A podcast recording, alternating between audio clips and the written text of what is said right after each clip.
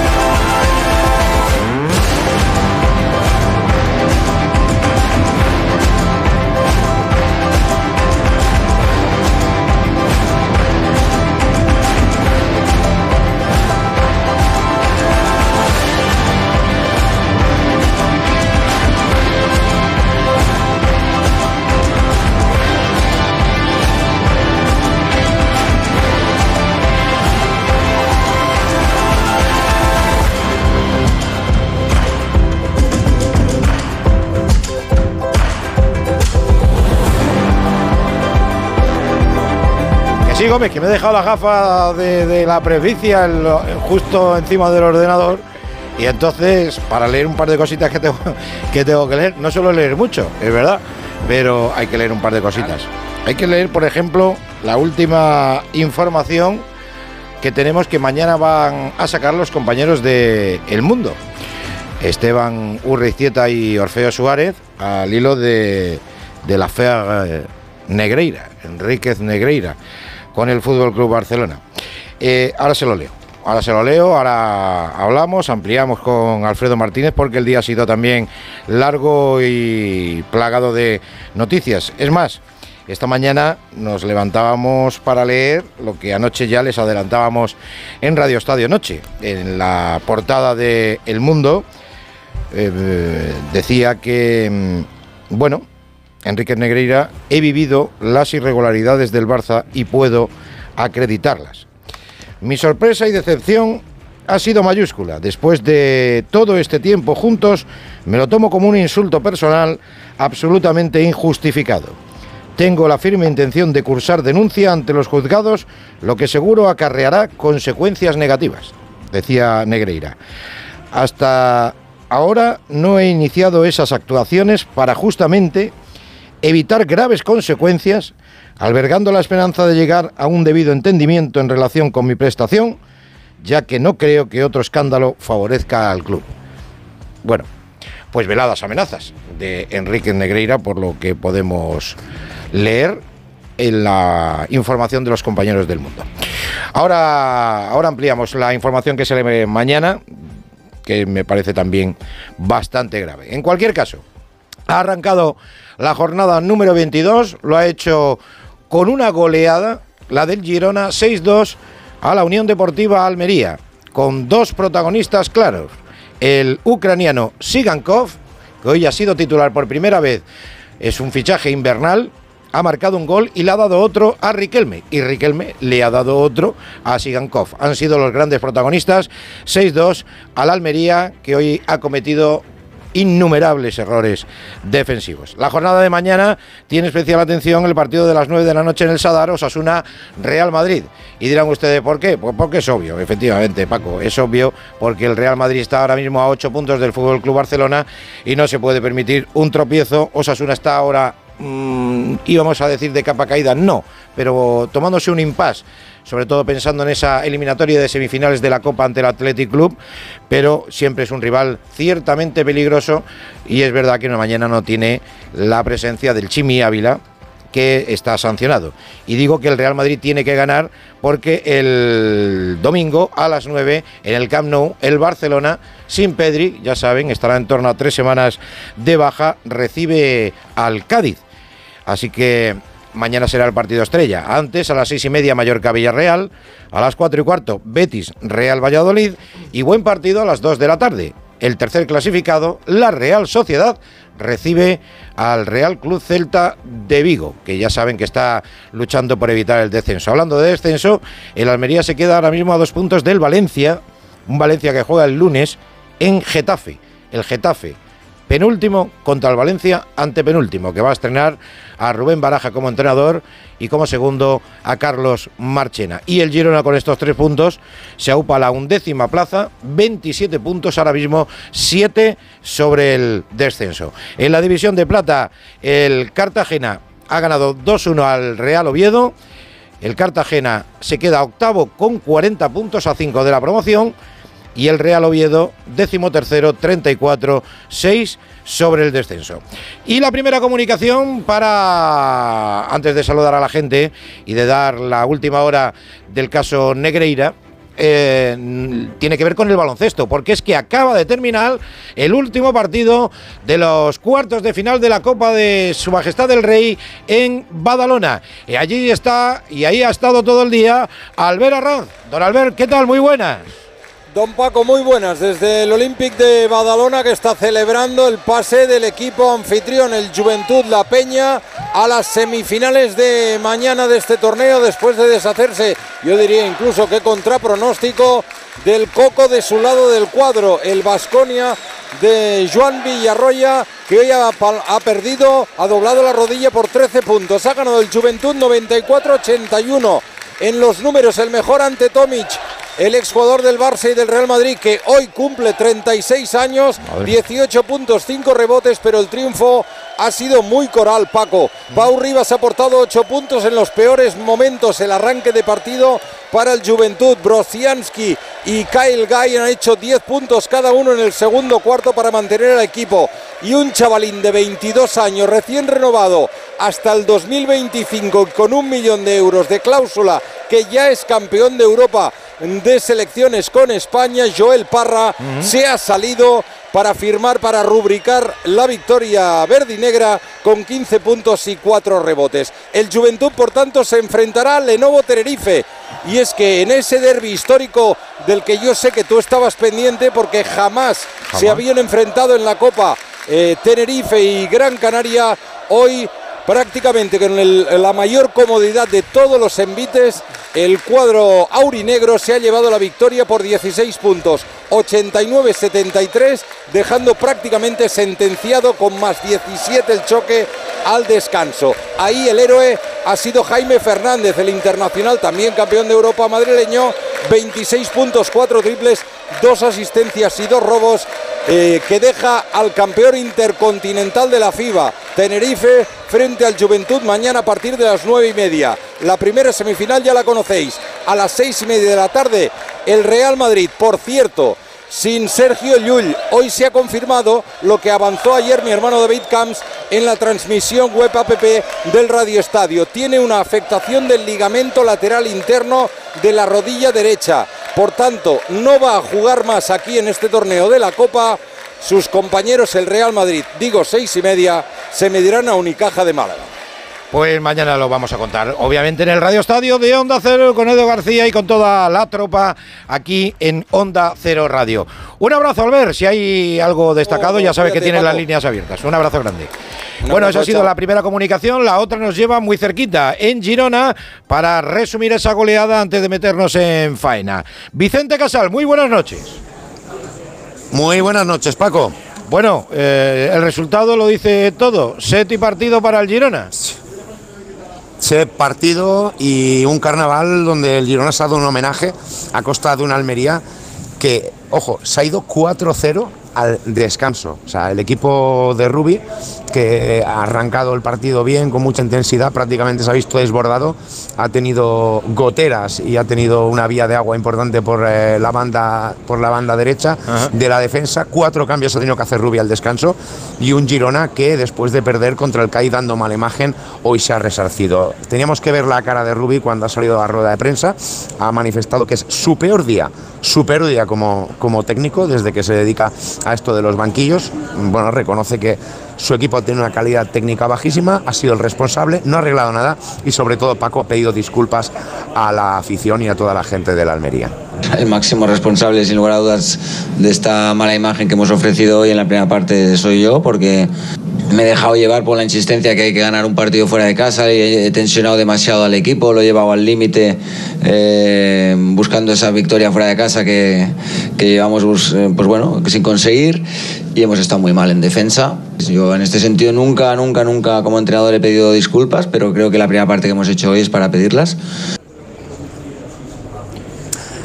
Pues nada, las palabras de Rubi y solo recargar, Paco, ojo, un, un dato importante. El Girona es el tercer mejor local de la competición señor, y el tercer equipo más goleador después del Madrid y del Barcelona. Eh. A poco que afinen en defensa, ojo que todavía pueden enseñar porque están a, cinco, a seis puntos de, la, de Europa y a siete del descenso. Y juega muy bien el Girona de Michel, sí señor. Así que muy justa y muy merecida, más que una laguna de agua, ha tenido, ha tenido un lago entero hoy el, el Almería. Un abrazo, Casal, cuídate mucho, gracias.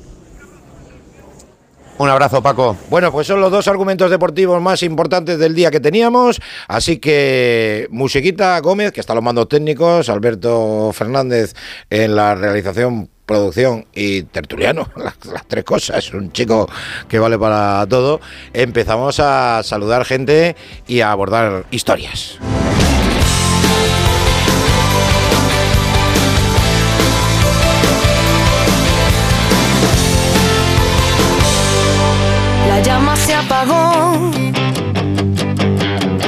No, no, no se ha apagado la llama de Negreira, no. Me parece a mí que va a durar va a durar unos días. No sé cuánto, no sé cuánto, pero, pero va a durar. Está aquí Albert- Alberto López Frau como cada viernes. Don Alberto, muy buenas. Don Paco, buenas noches. Está como cada viernes, no sé dónde, puede estar aquí, puede estar allí, es un tipo, un tipo viajero. Alejandro Romero, buenas noches. Hola Paco, buenas noches desde este cenáculo de libertad, Sí, este sí. camarín de la palabra. Camarín de la palabra, que me gusta, el camarín de la palabra. Bueno, lo decía en la entrada y, y, bueno, he hecho, he- he hecho una cosa ahora muy televisiva, ¿no? Es lo que dice cebar, cebar. Vamos, no lo he hecho a conciencia, es que tenía dos comunicaciones pendientes. Eh, mañana... Lo hace muy bien Paco, lo hace Gracias, muy bien. gracias, gracias, Romerales. A ver, leo, mañana eh, el diario El Mundo. Titular, Negreira también chantajeó al Barcelona por el desvío de 720.000 euros a un directivo. El Mundo revela los 19 recibos con los que el Barça desvió 728.420 euros al directivo Contreras por servicios educativos. El ex número 2 de los árbitros advirtió que si le cortaban sus pagos, las sacaría a la luz. Me he tenido que poner las, la- las gafas para ver las facturas, pero es que es que fue, es que es tremendo. Pero bueno, yo creo que lo mejor es que saludemos a uno de los dos eh, autores de la información, que son dos auténticos fenómenos. Me congratulo de saludar a Esteban Urraizieta, con el que compartí pocos días en la COPE hace ya mm, miles de años y miren dónde hemos llegado. Él a ser un gran investigador de periodismo de investigación, un auténtico fenómeno y yo aquí hace lo que, lo que se puede. Así que lo saludo. Esteban, ¿qué tal? Muy buenas. Muy buenas noches, un placer saludarte. Igualmente, hombre, igualmente. Que el, el tema, el tema mm, deportivamente hablando es uno de los de los casos más, creo que más turbios que, que uno recuerda, Esteban. Bueno, es uno de los mayores escándalos de la historia del fútbol español, sin lugar a dudas. Es decir, el, el número dos de los árbitros ha cobrado 7 millones de euros aproximadamente en 20 años por, por asesorías que se pueden calificar directamente de fantasmas. Y como desvelábamos hoy en el, en el mundo, Sí. cuando se le cortaron los pagos, amenazó al presidente del Barça, Bartomeu, con tirar de la manta. Y mañana eh, vamos a contar Sí. uno de los elementos con los que chantajeó a Bartomeu eh, al, al- al- al cerrarle el grifo de, de los pagos y de las asesorías. Esa parte del chantaje Sí. se sustancia en 19 facturas que el Fútbol Club Barcelona pagó a un directivo, Josep Contreras, que falleció hace, hace apenas unos meses, Ajá. el pasado mes de diciembre, y que tienen por concepto servicios educativos, que es un concepto Sí. eh, completamente extraño. Esas facturas ascienden a 728 euros. Sí, sí. Y decía Contreras, eh, pe- perdón, decía en su fax ¿Eh? que si afloraba las facturas de, de Contreras iba a provocar graves consecuencias al club y e iba a detonar un escándalo. Por lo tanto, falta ahora por determinar bueno, pues ese dinero de esos servicios educativos, dónde acabó y para qué fue. Eh, es que estaba, estaba viendo, me, me he tenido que poner las gafas de cerca, eh, Esteban, pero me llama mucho la atención, ¿no? Hay una de las facturas que publicáis que dice por la prestación de diversos servicios educativos deportivos realizados durante los meses de noviembre y diciembre de 2016, la factura es de más de 29.000 euros. O sea, eh, 14.500 pavos de, de media por, por dos meses, ¿eh? Bueno, es todo, es todo un despropósito, es decir, ¿qué hace el Fútbol Club Barcelona pagando a un directivo por supuestas asesorías? ¿Qué hace pagándole eh, por ser lo que tú decías, servicios educativo deportivos, eso qué es? Uy. Y en cualquier caso, servicios educativos deportivos valen 728.000 euros entre 2015 y 2018, nos volvemos a encontrar con una situación muy similar a la del señor Negreira, a asesorías eh, que van a ser con, con- con total seguridad verbales, eh, pagos absolutamente inflados y que van a responder a otro tipo de conceptos. Pues, pues nada, seguiremos, segui- seguiremos leyendo el mundo, querido Esteban. Muchas gracias por, por el atraco eh, a mano armada, que sé que estás, que estás ahí muy liado. Y enhorabuena para ti, para el mundo y para, y para Orfeo. Un abrazo grande, Esteban. Lo que necesitéis, un abrazo fuerte. Muchas gracias, muchas gracias. Bueno, pues esta es la, esta es la, la situación. Ahora, ahora hablamos un poquito. Déjame que salude a Alfredo Martínez en Barcelona, que lleva una semanita y, y- y lo que te rondaré, Morena. Alfredo, ¿qué tal? Muy buenas. Buenas noches. Bueno, una más, ¿no? Joder, sí, sí. de lo que es este sí. club de los líos permanentes, ¿no? Es verdad, sí. Lo que pasa que esta situación es bastante más desagradable, ¿no? Una cosa es la deportiva y todo lo que ha estado pasando. Sí, no, pero siempre hay mucho extradeportivo en Can Barça, Sí, en eso- muchísimo. Eso sí. Este, este Josep Contreras eh, falleció en diciembre. Yo le conocí bastante, era un, era un, me apreciaba de ser amigo, bueno, conocido bastante de, de Josep Contreras y era el directivo responsable de temas arbitrales en Can Barça, fue responsable del, del filial, era muy allegado a, a Subías, es presidente de la Federación Catalana de Fútbol, un hombre de...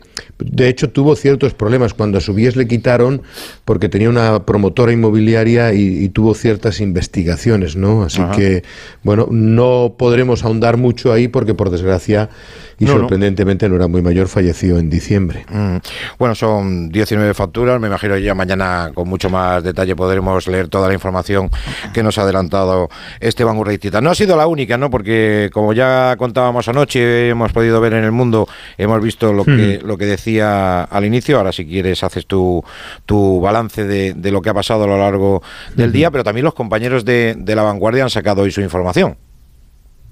Bueno, hay muchas informaciones, hay muchas informaciones que están sacándose, incluso declaraciones de Bartomeu en el sentido de que en el diario ABC, en el que él dice, bueno, eh, sí, vale, pero la porta cuadruplicó todo. Sí, sí. Es decir, a mí no me echéis las culpas que la porta... Macho, y la culpa de todo, quiere decir él. Eh, eh, ¿no? i- incluso ya empieza el cada uno salvándose sus. Porque la, la primera impresión que nos surgió a todos fue todos a una. Es decir, todos los presidentes reconocieron que eso se pagaba desde tiempos inmemoriales.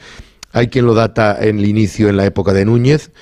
Documentado está en el 2001, que es en la época de Gaspar, cuando es presidente Gaspar. Gaspar está hasta el 2003, en el 2003 entra Laporta hasta el 2010. Ahí se mantiene y se multiplica. Cuando en el 2010 lo coge Roussel, ya está en 300, 400, 500 mil euros anuales. Rosell está del 2013 al em, 2017, luego entra, eh, eh, 16 entra Bartomeu, luego vuelve a entrar Laporta, pero ya ahí se había cortado. Que se sepa, Que se sepa. porque claro, prim- primer detalle es que esto es una inspección de Hacienda y son una- unas eh, inspecciones que se realizan en los años antes de prescribir, es decir, cuando hay una irregularidad del, eh, de Enrique Negreira, que no presenta bien la declaración, intenta eh, desgravar más de la cuenta y le, le piden las, las, eh, los, da- los gastos de los años 2016, 17 y 18 que los justifique. Y cuando ven que no hay facturas eh, que justifiquen esos ingresos tan elevados, es cuando se levanta y el Ministerio Fiscal es cuando empieza a investigar todo esto. Claro. Esto es hasta el 2018, pero no sabemos si en el 2019, porque él mandó un burofax y hoy hemos sabido también por el país que su abogado le dice al Barcelona, oiga, que nos deben 267.000 euros. ¿eh? Primero mandó el burofas Enrique Negreira, que lo comentábamos ayer en la información del mundo, y luego es el propio abogado el que dice, es que tenemos pendientes 267.000 euros. ¿Por qué? Porque el Barcelona entra en colapso económico. Es que todo esto hay, Claro. hay que enmarcarlo en el 2018, cuando el Barcelona ya está en una situación límite, Bartomeu en esa huida hacia adelante no puede casi pagar las fichas de los jugadores, entonces dice, hay que prescindir de gastos. Dice, oye, ¿y esto que tenemos aquí de Enrique Negreira de 500.000 euros cada año y tal y cual, pues venga, hay que decirle que no. Dice, "En- entre el honor y tal, pues decidimos que no podemos pagarlo porque no podemos. Y entonces se corta abruptamente esa relación de sine die, de, de tiempo inmemorial, y que vamos a ver a qué correspondía, porque también se ha sabido, y esto es lo que va generando más tufo extraño, que Enrique Negreira no eh, aumenta patrimonialmente, eh, no, o sea, no genera un aumento patrimonial directo. Es decir, que durante 17 y 18 años una persona que tenía 60, 70, ahora mismo tiene 77 años, Eh. por es de suponer su casa pagada, no se compra otros bienes, sino que hay salidas metálico, en metálico de dinero importantes. ¿Dónde iba ese dinero? Hmm. Ese es el siguiente capítulo a investigar. Sí, yo creo que, que- que va a ser largo, ¿eh? Va a ser largo, Alfredo, por, por todo lo y- que está pasando, y- y, luego te termino para no hacerlo muy Sí, complicado. sí. Carlos Tusquets, que fue presidente de la gestora, dice que durante su mandato él no tiene constancia de ninguna auditoría y de ninguna partida presupuestaria para este tema arbitral. Claro, también habría que decirle que estaban enmascaradas. Estaban enmascaradas con el coaching, con los informes y todo eso. No venía compra arbitral Claro. o desvío al señor Enrique Negreira. Claro, Eran claro. partidas directamente hacia. Dasnil 95 SL Sí, sí. o hacia la empresa del hijo que era Soccer Camp. Sí, pues la, la verdad que mm, vamos Por a tener- cierto, y, termino ya con esto, sí, que es que hay Alfredo. mucha información. Eh, Joan Laporta ha dicho que, eh, bueno, el club absolutamente hermético, van a externalizar la investigación, han Ajá. solicitado un informe externo, el compilance del club también es eh, Sergio Atienza está eh, comprobando todas las facturas, también podrías decirle a buenas horas mangas verdes, no digo él, Sí, sí. todos los compilans y todos los auditores que ha tenido el Barcelona, nadie en 19 años se ha dado cuenta de este desvío de 7 millones de euros, nadie ha sospechado, es que luego nos echan la culpa a los periodistas que tenemos que ser Tienes toda los jueces, los verdugos, Sí, los jurados, y digo, oiga, perdone, aquí hay un señor que audita, aquí hay un, White, un Claro. Price Waterhouse, el otro, Claro. el otro, el otro, no quiero, no quiero decir más nombres de la cuentas, cuenta. claro. Claro. Por eso te digo, digo, somos profesionales de las cuentas que dicen, oiga, es que esa gente, los auditores, Sí. como te desvíes un euro y medio, te montan un cirio Que que, sí, no que veas. que sí, que pues siete millones, ya me dirás tú. Por eso te digo que, no, porque mucha gente dice, pero bueno, los periodistas no sabíais que, y vosotros no os enterabais que tal, y esto vosotros eh, lo habéis callado. Eh, oiga, si los que están en los números encima, el, el auditor, el presupuesto, los socios, las asambleas, no lo pueden de- descifrar, no es fácil para nosotros. Hoy, la por- eh, hoy ha estado también Tebas, que me imagino que vamos a escuchar un poco Sí. en Barcelona explicando su punto de vista. Pues mira, eh, saluda a Alberto Fernández. Alberto, ¿qué pasa, hombre? Hola, ¿qué tal? Buenas noches. Buenas noches. Eh, ¿Has rescatado algunas cositas de. Sí, le hemos de sacado un resumen de, de toda la comparecencia del presidente de la liga Ajá. en, en dos extractos, ¿no? Si quieres escuchamos el, el primero, que es un, un resumen, ya te digo, de varias frases Ha destacadas. hecho, de- él hace sus, sus mix para que no se quede nada El tintero. perdido en el tintero. Si, la sanción no hubiese prescrito, eh, hubiese abierto un expediente disciplinario, según los estatutos, que va de- puede ir desde el apercibimiento verbal hasta un descenso de categoría e incluso una expulsión de la liga, pero si no hubiese prescrito, evidentemente se hubiese abierto un expediente disciplinario para aclarar la situación. Como presidente de la liga no me gusta y me parece que no está bien ni las facturas, ni los conceptos, ni los hechos por los que se ha pagado y hay que investigarlo, ¿no? Ninguno me consta, porque si me hubiese costado, desde que soy presidente, hubiese, actuado, ¿eh? Eh, Me hubiese dado lo mismo que hubiese sido cualquier otro club. La verdad que, que, pues bueno, todo es mm, muy sorprendente, pero muy grave, ¿no? Y que, que podéis imaginar, está haciendo muchísimo daño a lo que es la, el fútbol español, ¿no? Bueno, ha dicho Tebas que está haciendo daño al fútbol español, pero lo ha repetido en varias ocasiones. Eh, todo esto son indicios. Eh, todavía no hay pruebas. Y de esos indicios se ha referido. Y quería que escuchásemos esta parte porque me parece que lo, que lo explica bien Tebas. Todo lleva a que hay unos indicios, que no quiere decir, vuelvo a decir, indicios, no quiere decir que haya prueba ni que haya todavía un delito, pero indicios que se debería investigar en cualquier eh, ámbito, ¿no? Pero en, en- en el ámbito deportivo no podemos porque está prescrito, pero esos indicios que hay en el ámbito penal no están prescritos porque los años son de prescripción, el año penal son de más tiempo.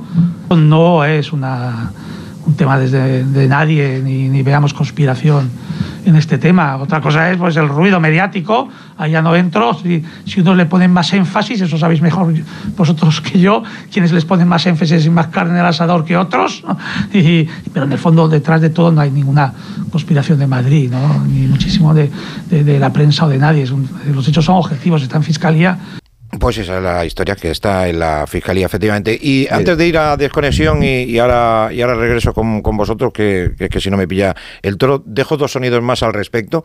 Por un lado, eh, Quique Setién, que ya saben que fue entrenador del Fútbol Club Barcelona, actualmente en el, en el Villarreal. Hemos resumido su interpretación de lo que ha pasado en este sonido.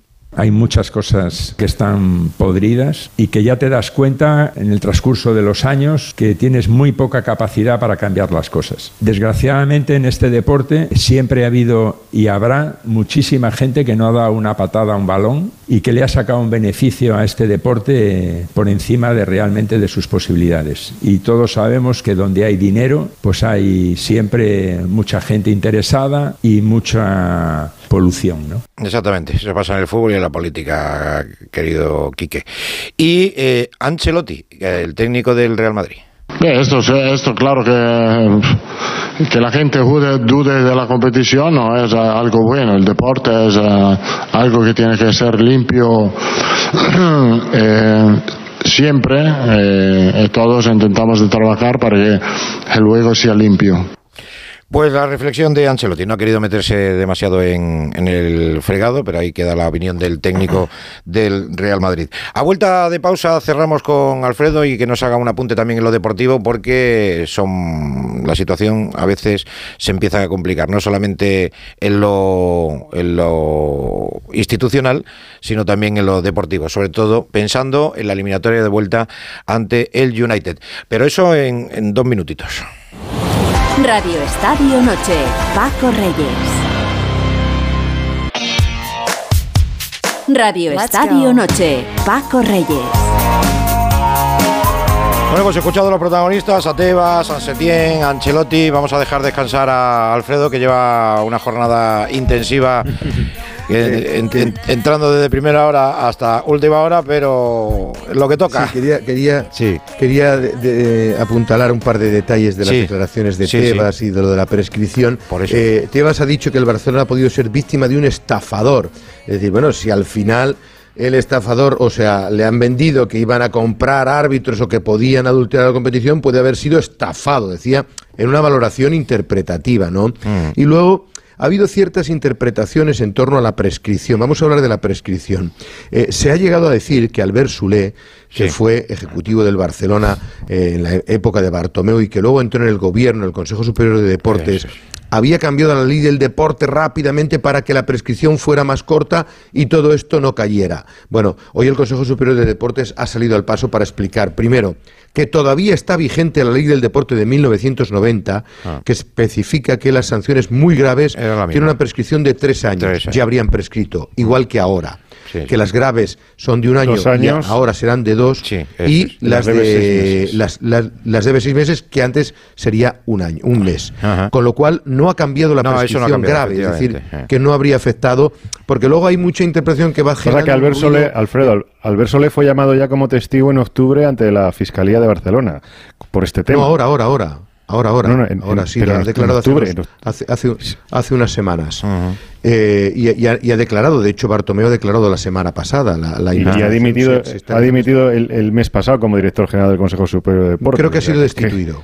Que, bueno, creo que ha sido destituido. Chámalo X. Eh, Sí, pero, pero que, que, que en torno a. Eh, pero es que en, en, la época aquella, está... en la época aquella, en la época aquella eh, del 2014 fue director de Relaciones Institucionales del Barça, ¿no? Sí, o sea, sí, sí. No, bueno, tenía un cargo, claro, evidentemente, o sea, con, a, a, conforme a una persona política. Sí. Tema, tema eh, repercusión. En, en, el tema deportivo, en España no hay eh, posibilidades, yo lo he dejado claro también. Javier Tebas ha prescrito. Uh -huh. Luego hay que ver las reminiscencias penales. Hay otra espada de Damocles, es decir, penalmente prescriben a los cinco años. Esto es junio del, de este año. Eh, claro, ¿qué hay ahora? una imputación contra el, el, propio Enrique Negreira, pero tienen que imputar al Barcelona para empezar ya a investigar contra el Barça antes de junio, con lo cual como no se espabile mucho el Ministerio Fiscal, ah. aquí podemos tener un problema de prescripción de estos plazos, ¿no? Y luego estaría el tema FIFA, que sí, ahí al parecer la normativa FIFA le permite, eh, siempre que haya demostración y adulteración de amaños o de resultados, poder sancionar a un equipo con la exclusión de las competiciones. ¿Qué ocurre?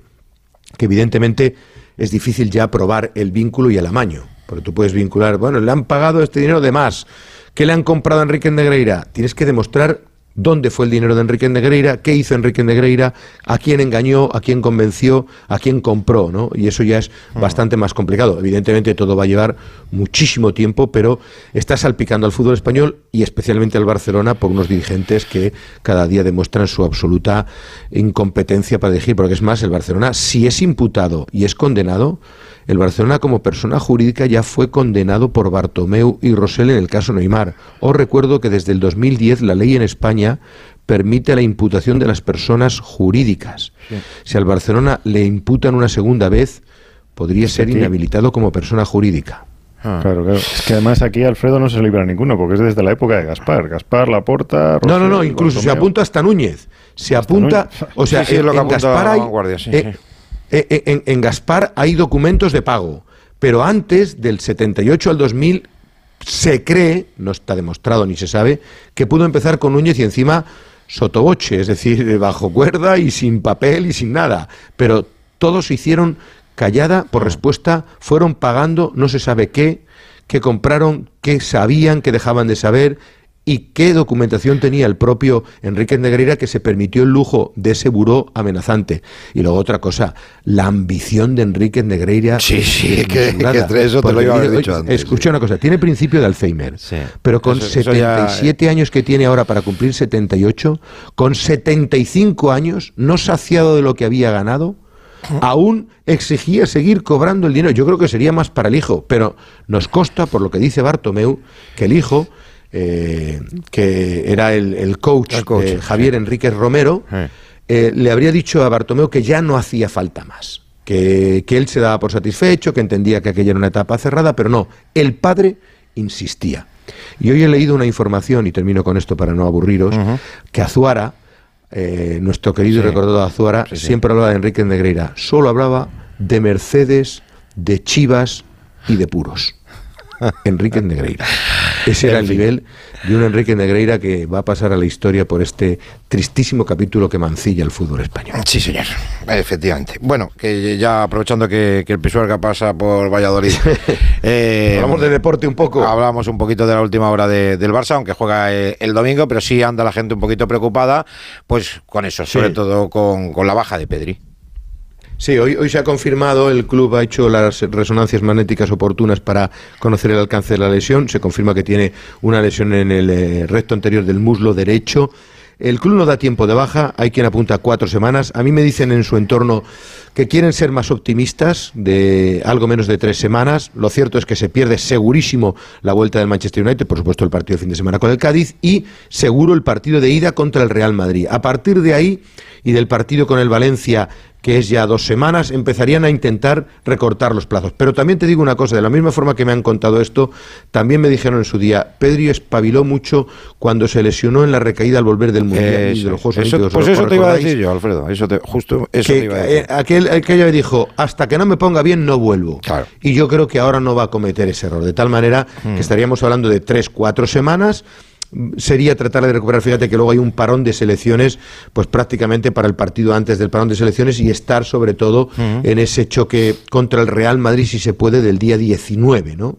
Que estaría en el límite. La buena noticia que nos confirmaba ayer Xavi es que Busquets, que mañana tiene que entrenar con el resto de los compañeros, estaría en el choque frente al Cádiz. Y luego destacarte que. Eh, Hoy ha hablado también Tebas del caso Gaby. Ha dicho que no hay problemas, que el jugador seguirá jugando con la ficha del primer equipo. Ellos van a recurrir, que todavía les quedan unos días para impugnar ese, esa cautelarísima que pidió el Barcelona y lo peor que puede pasar es que le den la razón y de aquí a final de temporada jugará con la ficha del filial pero en principio, bueno, todo eso se tiene que solventar porque el Barcelona, yo creo que ahora sí por aquí está intentando tender ciertos puentes para evitar en verano tener problemas con el caso Araujo, Valde, eh, Gaby y luego los fichajes que puedan llegar. pues es una recomendación muy sabia. Ir con tranquilidad, que, que no está el horno para bollos. no está el horno para bollos. Alfredo, mañana hablamos de la previa Mañana de, os contamos, del a ver partido. qué dicen los protagonistas. Eso es, y Hasta mañana, que vaya bien. hasta mañana, seguro que mañana hay más informaciones en, en todos sitios para, para seguir ahondando eso. Quería vuestra última reflexión antes de meternos con el, con el Real Madrid. Eh, Frau, con, después de todo lo que has escuchado, todo lo que has leído. a Enrique Negreira, que ya como árbitro tenía actuaciones siniestras muchísimas veces, como vicepresidente del CTA, por lo que estamos viendo, pues, y si esos indicios son ciertos, pues ha estado cobrando un dinero absolutamente inmoral y, y con una falta de ética tremenda, teniendo un cargo que jamás podría aceptar ese tipo de, de dinero. Y, y después, además, cuando dejó de cobrarlo, pues si es cierto también, se ha comportado como un chantajista. Y respecto al Barcelona, no cabe en ninguna cabeza que tú puedas pagar al vicepresidente del CTA en concepto de nada, absolutamente de nada, ni de información, ni de co- del coaching de su hijo, de nada. O sea, es que no se puede pagar al vicepresidente de los árbitros en concepto de nada. Entonces me parece pues todo bochornoso y, y- Y grave. y gravísimo. Pues probablemente lo más grave que ha sucedido en el fútbol español en los últimos 40 años con total seguridad. ¿Y Romero qué dice? Pues que es sonrojante y es una pena porque lo único que hace es mancillar el fútbol, el fútbol español en particular y sacarle los colores a, a todo el mundo, porque a partir de ahora yo creo que se abre un, eh, una sospecha permanente y todo se va a mirar con recelo. Si hasta ahora estábamos mirando todas las actuaciones arbitrales eh, y del VAR, en particular eh, desde que se ha puesto en, en vigor con recelo, imagínate a partir de ahora. Visto esto, vistas estas circunstancias, eh, que es de una gravedad supina, o sea, es una gravedad tremenda, incluso que el, que el hasta hace poco director general del Consejo Superior de Deportes, Albert Soler, es- estuviera como directivo del Barça en aquella época, después del premio a, a su actuación en la época de Zapatero como director general de Deportes de- de- del Consejo Superior de Deportes, que pasara después al Barça, donde estuviera como director de Relaciones Institucionales, que el otro día haya sido llamado como, como testigo por la Fiscalía de Barcelona, pues es que aquí está, está implicado todo el mundo. Entonces, claro, eh, al final, eh, una, evidentemente es un testigo, pero da mucha, es mucha la casualidad, ¿no? Que haya participado también en la elaboración de la nueva ley del deporte, pues esto te da que pensar de todo. Entonces, bueno, pues eh, yo creo que el, el primero que tendría que intervenir esto también que es el Consejo Superior de Deporte, que todavía no ha dicho esta boca es mía, que yo estoy en lo de siempre. O sea, el Consejo Superior de Deportes todavía no ha abierto la boca en este tema. Y es un tema que salpica a todo el mundo. Y la Porta Romero está tardando en dar una rueda de prensa ya. Porta, Bueno, o sea, antes de eh, ayer tenía que haberla hecho ya. Pero va. La porta, eh, el- los árbitros, el- no sé, el comité de árbitros. Puede haber de todo menos silencio. Claro, o sea, lo que, lo que tendría. Lo que pasa es que yo creo que están todos callados porque est- están acojonados. O sea, Literal, realmente la, palabra es esa. Sí, sí. Hay un acojone generalizado porque, porque bueno, pues ven que esto puede reventar por cualquier lado. Y, y como puede haber muchas manos implicadas en esta historia. Aquí a- a- no voy a asomar mucho la cabeza, no voy a ser que me salpique. Porque Ya. esta historia da la sensación de que es de un larguísimo recorrido. Porque claro, esa- tanta pasta, tanto dinero durante tantos años, esto no salpica a dos ni a tres. Cuidado. Alberto, Pues vamos yo, a ver. Yo quería hacer una reflexión en, otro sentido, Paco, y es que creo que el, que haya- el hecho de que haya salido a flote toda esta información, todo este caso, eh, ha hecho ver también lo mejor y lo peor del periodismo deportivo, que al final es lo que nos atañe. Y lo mejor lo hemos visto con Urricieta, con El Mundo, la información que sacó Kitty Yugues en, en Barcelona. Eh, desde aquí les damos la enhorabuena porque Sí, es hacer buen periodismo, de- de Radio Barcelona, pero también sí. ha demostrado eh, lo podrido que hay en el periodismo deportivo y los medios que no se hacen eco de esto, y igual que he nombrado a los buenos, quiero nombrar a, a- a los que no se han hecho eco, como los diarios afines en Barcelona, afines al Barcelona, como Sport y Mundo Deportivo. A mí me avergüenza como periodista deportivo que no se haya, que no se haya hecho eco de eso, porque no es dar un fichaje. Bueno, esto es una información de otro medio. No, es que aquí hay pruebas. Es un tema grave y es un tema que atañe al club del que tú basas el 90% de tu información.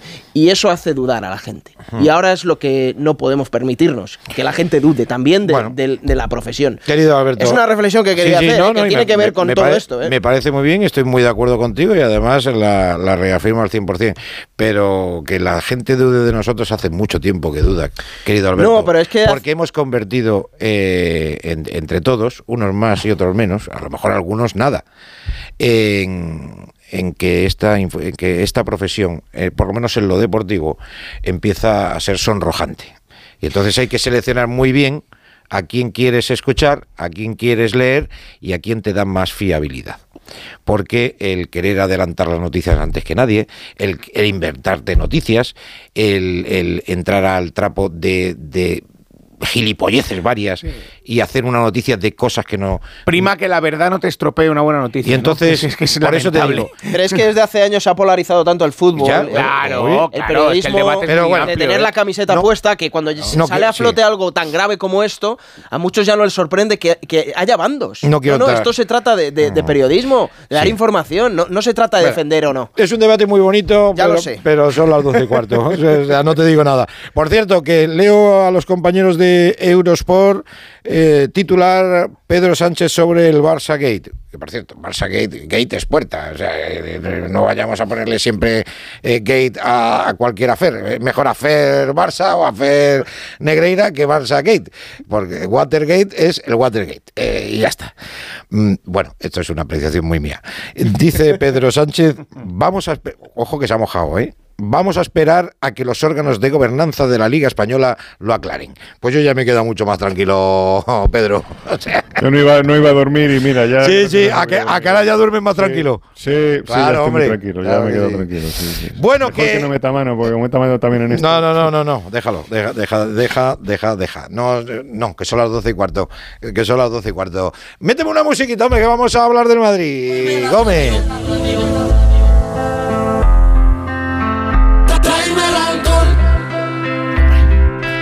El hijo de un madridista, sí señor. Ahí lo tiene. Súbeme la radio, que esta es mi canción. Siente el bajo que va a subir. Mañana lo subiremos. Mucho más que ahora, que estas no son horas de, de subir demasiado a la radio, porque habrá gente durmiendo. Osasuna Real Madrid, mañana 9 de la noche, no les digo nada. Arbitraje, yo, ya siempre damos los árbitros y el bar por si acaso, para que ustedes vayan apuntando. Munuera Montero como colegiado y González González en el bar. Ahí lo dejo. Pereiro, buenas noches. Hola, ¿qué tal? Buenas noches a todos. Bueno, eh, la última hora deportiva del Real Madrid eh, pasa básicamente por la, bueno, lo, lo más importante, ¿no? La baja de Benzema y la baja de Cross, que no van a estar en Pamplona y rezando porque puedan estar el próximo martes en, en Anfield, ¿no? Bueno, en principio estarán los dos. Eh, no debería pasar a mayores lo de Karim, sobre todo, que. A ver, no hay lesión como tal, pero es verdad que el otro día se fue renqueante un pelín para casa después del partido frente al Elche. Eh, ya eh, no entrenó ayer, no ha entrenado hoy tampoco. Ya lo avanzábamos ahí en el boletín de las 6 de la tarde, que se iba a perder el partido, pero bueno, y Ancelotti se ha fumado otro purito, de esos que se fuma él en sala de prensa, diciendo que si mañana fuera el partido del Liverpool tampoco jugaba. Ya te digo yo que sí. Y bueno, pues hay alguna que otra eh, buena noticia también, porque eh, vuelve Courtois después de cuatro partidos, eh, que de cara a lo de la semana que viene era clave, porque mira que el lunes se esfuerza, pero eh, le cuesta dejar porterías a cero y eh, tiene toda la pinta de que en verano, eh, tanto por el Madrid como por el futbolista, pues cada uno va a seguir su camino y no va a seguir aquí, y que el Madrid buscará otra vez otro portero suplente un poquito más veterano y, y de garantías. Y, y nada, del resto, pues eh, saber que vuelve Vinicius, que mañana será titular, que eh, Modric eh, volverá al once titular, porque hoy lo ha dicho Carlos en sala de prensa, y dice, no, me ha pedido... Me ha pedido jugar de titular. Sí. Y ya está, y entonces le he dicho, pues nada, pues juegas. He hecho a Meri también, y Ajá. veremos a ver quién es el que falta en el centro del campo, porque Valverde en principio es fijo, y si le pones de interior, pues arriba hay opciones para que juegue eh, Asensio, y sin embargo, si le pones de centrocampista... eh, tirado a la banda derecha, pues ya tienes ahí la duda de que eh, o Ceballos o Camavinga sean titulares, pero bueno, vuelve Hazard, tampoco es que sea muy importante, se cae Mariano. Yo ya me quedo mucho más tranquilo entra- esta noche, Pereiro. con Sí, lo de mira, con lo de Pedro Sánchez y esto ya os podéis Yo esta, esta noche ya duermo a, a pierna suelta. Y entra el chavalito del Castilla, el uruguayo, el Toro Rodríguez, Alvarito, que está haciendo una grandísima temporada, que el año que viene tiene toda la pinta de que va a ser jugador de la primera plantilla. Y sabiendo que no está Mariano, que también es para no dormir esta noche, pues Ta- igual mañana. también me quedo mucho más tranquilo. un ratito en, en Pamplona a jugar con el primer equipo. Perfecto. Bueno, ¿con qué sonidos eh, te quedas de la rueda de prensa de Ancelotti? Bueno, me quedo con dos. Eh, uno, en cuanto a lo que viene, que es eh, Anfield, le he preguntado que cuántas horas de sueño le quita y eh, si el 11 de mañana va a estar eh, condicionado por lo que pueda pasar en Champions. Y bueno, pues más claro no se puede ser. Mira. La hora que dedico al partido de marcha son cero hasta ahora. También porque Liverpool lo conocemos muy bien. Ahora que dedicamos al- al partido de mañana es 24 horas. No estoy pensando a la alineación de mañana para el martes, ¿no? Mañana es mañana. Puede ser que mañana juega, que martes juega el mismo equipo que juega mañana. Bueno, alguna, algo se diferenciará, pero no puede, no puede jugar los mismos porque, porque son pocos. Sobre todo en algunos casos, como bien sabemos. Sí, todos. sí. Bueno, pues Que- eso es el partido del martes, pero va a jugar Rodrigo y va a jugar Vinicius, eso seguro, ¿no? Sí, sí, mañana sí juegan los dos, porque además Vini viene de no jugar. El último partido de, eh, de Liga, Rodrigo está bien, además el otro día no marcó, y mañana van a coincidir los dos eh, en el ataque. Y le han preguntado por si eh, alguna vez le da este quebradero de cabeza de que, como Vinicius es intocable, pues Rodrigo no puede jugar en su posición natural. Y que si era una amenaza algún día para Vinicius en esa banda izquierda. Eh, pues mira, lo soluciona rápido también Ancelotti. A ver. No, no, competencia no, porque se- sería un loco meter en competencia a Rodrigo y Vinicius. Rodrigo y Vinicius tienen que jugar juntos, que sea lo que sea. A veces puede pasar que van a jugar, que jugamos un 4-4-2 con dos delanteros que pueden ser Vinicius y Rodrigo. Pues más claro, más claro el agua. Pues ya está, lo solucionado. Bueno, ¿alguna cosa más. Alberto? No, eh, no mucho más. Mañana el Madrid se marcha por la mañana. Eh, hemos pasado en una semana, eh, después de la victoria del Barça frente al Villarreal, de que el Madrid estuviera a 11 antes del partido contra el Elche, a que mañana eh, a las 11 de la noche pueda estar a 5 si es que gana y seguir enganchado a la liga. Hoy ha dicho Ancelotti que la única manera de enfocar la situación que tiene en la competición doméstica es saber que el día que fallas pues se te puede acabar todo, pero que lo van a pelear prácticamente hasta el último día y que nada, que después del partido de eh, Osasuna, que también cuenta como uno de los eh, complicados de este mes, pues empieza el rally. Eh, ya tienes Liverpool, tienes Barça, tienes Atlético de Madrid, tienes eh, otra vez la vuelta de Liverpool, los dos partidos del Barcelona, el de Liga y el de la vuelta de Copa. Así que, oye, empieza lo bueno, a ver qué tal sale el Madrid esto. Para no dormir. Hasta mañana, Alberto. Un besito para todos, chao. Un abrazo.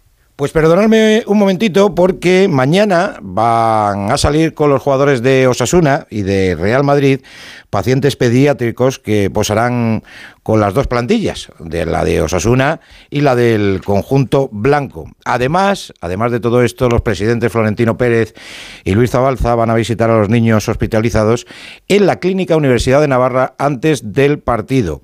Y van a tener también eh, una visita a la doctora Marta Alonso. Marta Alonso, ¿quién es? Es una investigadora que coordina el área de investigación neurooncológica, sarcomas y tumores pediátricos, es decir, para los niños, del Cancer Center Clínica Universidad de Navarra.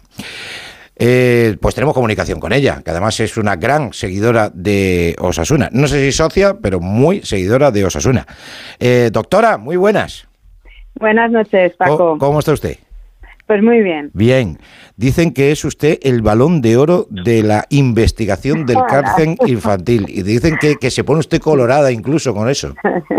no, hombre, eso no, no, no es así. Estamos trabajando duro, pero bueno, hay mucha gente trabajando duro. Bueno, eh, me cuentan que el, pasado mes de junio eh, publicó New England Journal of Medicine, la segunda revista médica más importante del mundo, los resultados de un ensayo clínico que abren, digo, de usted, una vía de esperanza para la curación del tumor infantil más letal. Pues Esto es la bomba. Bueno, es un paso adelante, desde luego. Eh, eh, sí, es, eh, es un ensayo que hemos realizado con un virus oncolítico Ajá. que, y, pues que mata las células tumorales y bueno, y la verdad es que los resultados en estos niños que tienen un tumor pues muy muy agresivo, Sí. pues son buenos, pero hay que seguir trabajando. Bueno, yo creo que en esto también tiene mucho que ver la- las ayudas ¿no? que, que, recibe, que reciben para, para poder fomentar y seguir investigando, ¿no? Pues sí, la verdad es que aquí estamos todo el día pidiendo dinero, eh, pidiendo dinero al gobierno, ¿no? Con los proyectos competitivos, a Europa. Ah. Y la verdad es que gracias a, pues, a entidades, ¿no? Sobre todo privadas, fundaciones, Sí. pues podemos sacar esto adelante. Sí, si dieran un poquito más eh, el gobierno, a lo mejor teníamos un poquito de mejores resultados o más pronto, ¿no? Sí, desde luego. Lo que tendría que haber es, desde luego, un compromiso por parte del Estado, ¿no? En, Eh. en financiar, pues, este tipo de investigaciones. Pero están a otras cosas, doctora. Eh, Están a otras cosas, están a otras cosas. Están a, otra- están a otras cosas que, que deben de ser más, más importantes que la salud y que la salud de y que la salud de los de los más chiquitines. Que por eso, simplemente por eso, yo particularmente le tengo que dar la enhorabuena y las gracias, ¿no? Porque todos los que somos padres y los que lo serán saben que lo que más se quiere en la vida es un hijo. Y todo lo que se puede hacer por salvarles la vida y por mejorar su vida, eh, pues es poco. Pues sí, así es. Y bueno, no solo eso, sino que ya un poco, ya pensando egoístamente, Eh. Son nuestro futuro. Son los médicos, son los policías, son los bomberos, ¿no? Del mañana. Sí, son los políticos también. también, también, pero de los buenos. Bueno, sí, eso, eso esperemos. Esperemos que, que vayan mejorando, que vayan las nuevas generaciones vayan mejorando las, las presentes y las y las pasadas.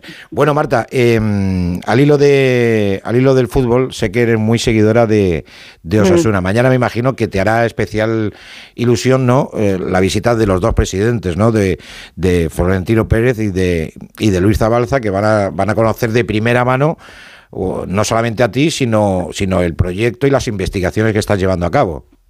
Bueno, pues sí, la verdad es que, que no que los presis no de los equipos de fútbol no pues pongan el foco en este problema Sí. pues primero da muchísima visibilidad Claro, ¿no? esa Y- es la historia. esa y sobre todo bueno pues no el fútbol es eh, primordial en muchas vidas no Ah, y, y la verdad que sí Eh, yo creo que además el fútbol el fútbol de verdad no es eh, el esfuerzo no pues es un poco también un reflejo no de pues de lo que tienen que hacer estos chicos no Mm. cada día esforzarse y Sí. vivir el día a día y mirar hacia adelante no pues para pasar los malos momentos Y, y, doctora, yo me imagino que los chavales estarán, estarán los que los que les toque mañana, ¿no? No solamente la visita, sino luego estar en el estadio del Sadar, en el césped con, con los jugadores, tienen que estar eh, esta noche sin dormir.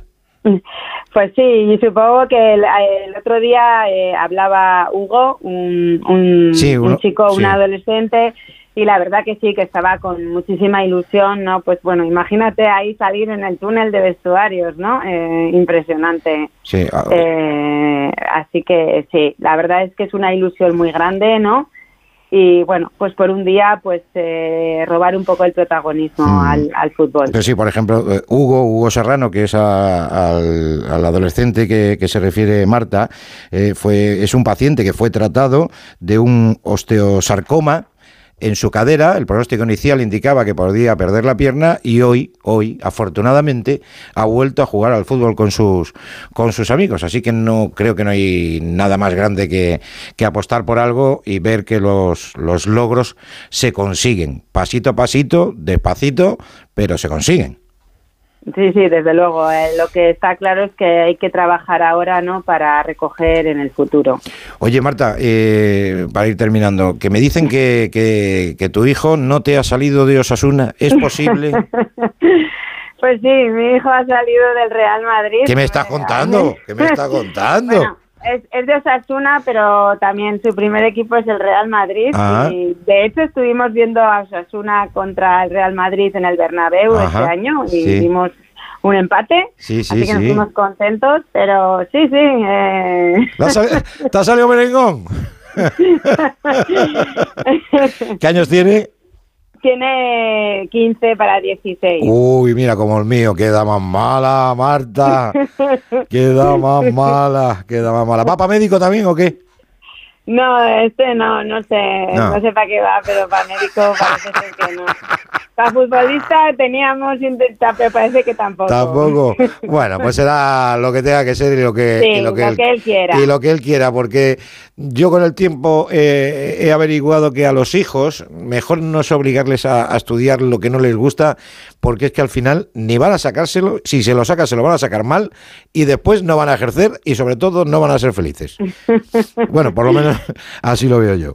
Así lo veo yo. Bueno, Marta, que vas con tu carnet de, de socia o de... de, de- Pues o sea, no soy socia, pero soy aquí. Hay una cosa que se llama rojillo, Sí. porque porque no hay manera de hacerse socio. Está tan, Es- Osasuna está tan demandado. Claro, no me extraña, Como no me extraña. En la reserva y, y la verdad es que, por supuesto, que vamos con Osasuna Claro. a- a- ahí a, a muerte ¿Eh? y, esperemos que le gane al Madrid. Yo te pongo en una textura, eh, Marta, ¿qué prefieres? ¿Meterte en la final de la Copa del Rey eliminando al Athletic Club o palmar mañana? ¿O ganar mañana? Eh, pues yo creo que casi que preferimos ganarle al Atlético de Bilbao. Al Athletic, ¿no? Bueno, claro, hombre, pues meterse ya en una final, cuidado, ¿eh? Que luego lo mismo en la final. Le toca al Sí. Real Madrid, le ganáis también al Madrid. Eh, ahí sí que vamos a ir a ver el partido. Bueno, pues Marta Alonso, eh, una doctora, mm, dicen que es balón de oro en su especialidad, con lo cual eh, tiene que hablar muy bien de ello en la Clínica Universidad de Navarra, con ese trabajazo tan importante para, para curar el cáncer a los más pequeñitos. Que ha sido un placer y un honor hablar con usted. Muchas gracias, Paco. Y que mañana lo paséis muy bien. Y que gane el que tenga que ganar, que gane el mejor, que gane... Osasuna nunca se rinde. Exactamente, que, que gane el Madrid. bueno, un besito muy grande. Muchas hasta gracias. luego, Adiós, adiós. adiós. Qué bonita iniciativa, Paco. Y bonita, sí. utilizar, darle voz y utilizar el fútbol, el potente altavoz que es el fútbol, para iniciativas como, como esta. Por supuesto que sí. ¿Qué falta hace, Romero, guiños eh, tan, tan, tan interesantes como esto? Que no va a ser todo Enrique Pues sí. Negreira. Pues sí, Eh, sí. sí. Esto es lo que esto es lo que hace grande el fútbol, ¿no? Que es capaz de, Eso es, esa es la de ilusionar a chavales eh, y, y de unir eh, y de conseguir al final, pues eso, que mi- milagros eh, como es el, el- el de la medicina en este caso, eh, acercarlo a- al fútbol y, y hacer felices a, un- a unos chavales eh, o a un digo. chaval, eh, aunque sea aunque sea un- un- unos minutos, pero van a ser unos minutos inolvidables seguro. Entonces, bueno. Exact- Exactamente. Todo eso, todo eso es lo que hace grande este deporte y ese, y ese protagonista que siempre todavía sigue siendo insobornable, que es el balón. O sea que mientras no, no le manipulemos el balón, Sí, sí, todavía- bueno. Y dentro de la gravedad, qué bonito cambio de tercio, ¿no? De lo que estábamos hablando en el primer Sí. tramo del programa Sí, y de lo que estamos sí. hablando ahora. Afortunadamente, afortunadamente. Que, que ten cuidado con lo que dice de manipular el balón, que todo se andará, ¿eh, Romero? Es que ya, pues, lo, lo- lo vengo diciendo ya varios días, porque es que ya me han empezado a hablar del microchip, que lleva un microchip el balón, que no sé qué, para Claro, claro. identificarlo, para tal, no sé qué. Uy, mal, mal vamos ya. ¿Te imaginas ahí, Mal vamos. ¿te imaginas ahí a, uno manejando, haciéndole un girito ahí al, al balón in extremis? ¡Hostia! Dice, mira cómo lo que ha hecho el balón, pero es que ese nuevo balón que pesa poco y Es que, despista, y que despista a los porteros. Y- Es el efecto. Exactamente. Oye, El eh, viento, el viento. no sé, Frau, cómo ves el viento, sí, que son las orejas del príncipe Charles en movimiento, que decía que ahora, bueno, que ahora es rey, claro. Que cómo ves el partido de mañana, Frau? Pues difícil. Eh, El sí. Sadar nunca ha sido un estadio fácil para, para el Madrid. Bueno, bueno, pero te voy a- Sin Karim Benzema. eh, Te voy a decir una cosa, te voy, a, te voy a hacer un pequeño, os voy a hacer un pequeño regalo. Bueno, no, ¿Ah, sí? os, os iba a hacer, sí, os iba a hacer, pero me he dejado la, la hoja. Cuéntanos. Eh, bueno, eh, así, por encima. Hombre, el Madrid el otro día. por Está ejemplo, cebando, Paco. El Vale. otro día le ganó, le ganó a Leche con, con mucha comodidad, pero es que el Leche no presentó No, prácticamente no, ninguna oposición. Madrid jugó al Tran Tran y ganó 4-0 y podía haber ganado 6-0. Eh, el Sasuna de Yagoba no te va a permitir No. jugar así, entonces el, partido... es cierto que no está Chimi Ávila, ¿eh? Sí, y es una baja muy Eh, y- importante. En el Madrid no está Benzema. Es verdad que yo creo que el Madrid ataca peor cuando no está Karim Benzema. Y sí, la del Chimi, por supuesto, porque se está jugando esta temporada a un nivel altísimo. Le voy a mandar un abrazo a Javier Saralegui y voy a saludar a Aitor Plaza en Pamplona. Aitor, buenas noches. Hola, ¿qué tal? Muy buenas Te noches. voy a hacer así un pequeño examen, pero un pe- muy pequeño, ¿eh? Muy pequeño. Yo, claro, a ver, yo lo he buscado, entonces por eso sé. ¿Tú te acuerdas cuándo fue la última vez que en Liga Osasuna le ganó al Real Madrid? Ostras. Dime, pues, no eh, había nacido, pues casi, ¿no? Porque casi. Yo creo que desde que estoy trabajando en la radio yo no lo he contado, eso te lo aseguro. Sí, sí. ¿Cuánto, cuánto tiempo llevas? Eh, eh, Pues serán cinco años, seis. No, no, no has contado ni de coña. ¿Qué, qué vas a contar? Pues Dos- igual estamos yendo al... Al, Al 30 no de enero de gol 2011. Pachi Puñal. Eh, Pues sí, señor. Estaba Pachi Puñal en, en, aquel, en aquel equipo. Estaba del Port, aquel, en aquel Osasuna, ¿no? La 10, 11. Yo creo que es la primera temporada de Mourinho como entrenador del Real Es- Madrid. y no estuvo en el, no estuvo en el Es- banquillo. estaba estuvo- sancionado. Ah, Juan Fran, Ok. en aquel Exactamente, Osasuna. sí, de verdad que qué memoria tiene. eh, que- Sí, que- que- es sí. que, es que Sí, no me digas sí. que no es para darle dos collejas. O sea, es que te deja. te de- pero eh, gan- ganó Osasuna 1-0. Sí, señor, ¿eh? sí, Ganó señor. ¿Quién marcó, Paco? Eh, ¿Camuñas? Pues Sí. ¿Camuñas o Juan Fran? No, no, Camuñas, Camuñas. Camuñas. Camuñas. Es que yo recuerdo Sí, una sí. victoria con gol de Juan Fran. Sí, sí. antes Yo creo de que es un gol de. Camuñas que se la pone por arriba a, Ah, sí, sí, a es, Iker. es que de verdad, y que tenía que, que- que- tengo la alineación por allí, pero bueno, tenía un equipazo el Madrid y de Sí, claro. Además, ¿eh? el, Madrid tenía un grandísimo equipo. y tenía año. muy buen equipo también Osasuna. No, no sé si Yo he estado recordando hoy Sí. eh, aquel partido, un 0-1 que me ganó el Real Madrid con gol de Baptista de penalti y que falló un penalti Pachi Puñal, en el que Michel Salgado se llevó una colleja en el Sadar. Así. De un aficionado al sacar de banda, sí, señor. Joder, qué memoria. Efectivamente. Qué memoria. No, lo- de- de- porque decía Frau que, que- que, bueno que es un campo difícil, claro que lo es. Históricamente, Pero- sobre no, no, que sí. ¿eh? El Madrid tuvo una buena racha también allí, ¿eh? Bueno, de hecho, fíjate. Ganó una liga. Hace 12 años que no pierde. Sí, eh, Pero- bueno, no, bueno, 12 años, pero son, son siete visitas Sí. y, y ha ganado ha ganado cinco y ha empatado dos. Sí, O sea, realmente, realmente es sí que es verdad que es un Hombre, aquel ambiente del Sadar de, de finales de, de los 80 en contra del Madrid, que lo recordará también Javier, no, no, se, no se produce hoy día. Pero es verdad que, que nunca ha sido un campo fácil. No, no, es para no, ningún equipo. para nada. Ya- ganó la liga con, con Schuster el gol de Wayne. Sí, una liga. sí, señor. Lo que sí está claro, eh, Aitor, es que, bueno, no se puede perder la perspectiva de que ahora mismo eh, Osasuna tiene una eliminatoria entre ceja y ceja, porque meterse en la final de la Copa del Rey eh, está a dos pasitos. Es verdad que va a ser complicado, porque es el Athletic Club, pero, pero ha- no sé si ha despistado un poco de la liga al conjunto de Arrasate. No lo sé, eh, te pregunto. Pues yo te diría que no, ¿eh? en, en- en la línea en la que trabaja Yago Barrasate yo te diría que no, sobre todo porque todavía hay un partido por delante, o sea, no es que estemos en, en las, en el fin de semana previo, ¿no? Todavía queda Ajá. un partido más, de hecho eh, se le preguntaba, ¿no? Si podía hacer alguna rotación en función de la Copa y es que todavía queda lejos, ¿no? Eh, Osasuna no está acostumbrado, como en el caso del Real Madrid, a jugar eh, cada tres días y yo creo que todavía le queda muy lejos. Puede haber dudas, ¿eh? efectivamente, de si, mm, por ejemplo, puede jugar Sergio Herrera o va a repetir Aitor Fernández por el hecho que Sergio Ajá. Herrera sea de la Copa y que llegue con rodaje y tal, pero yo creo que en ese sentido no es, no- lo que es la plantilla no está despistada. Otra cosa es nosotros como, como prensa y, y los aficionados, que bueno, pues ya la, la ilusión ¿no? te- que te acaba llevando más a ver al Atlético al Real Madrid. Ajá. Romero, eh, conoces bien conoces bien Pamplona, has hecho 800.000 partidos en el, en el Sadar, eh, has visto a Osasuna esta Me temporada. encanta el Sadar, me Y encanta. Es un campo precioso. Ha quedado precioso, además. Es, Eh. es como un Old Trafford en pequeño. Ha quedado espectacular. Pero A ti con, te gusta venir bien a Pamplona y comer bien, Alejandro. también, también. Hombre, es que allí, allí se come bien. Allí se, allí, allí se puede hacer de todo bien. Todo lo que se haga allí está bien hecho.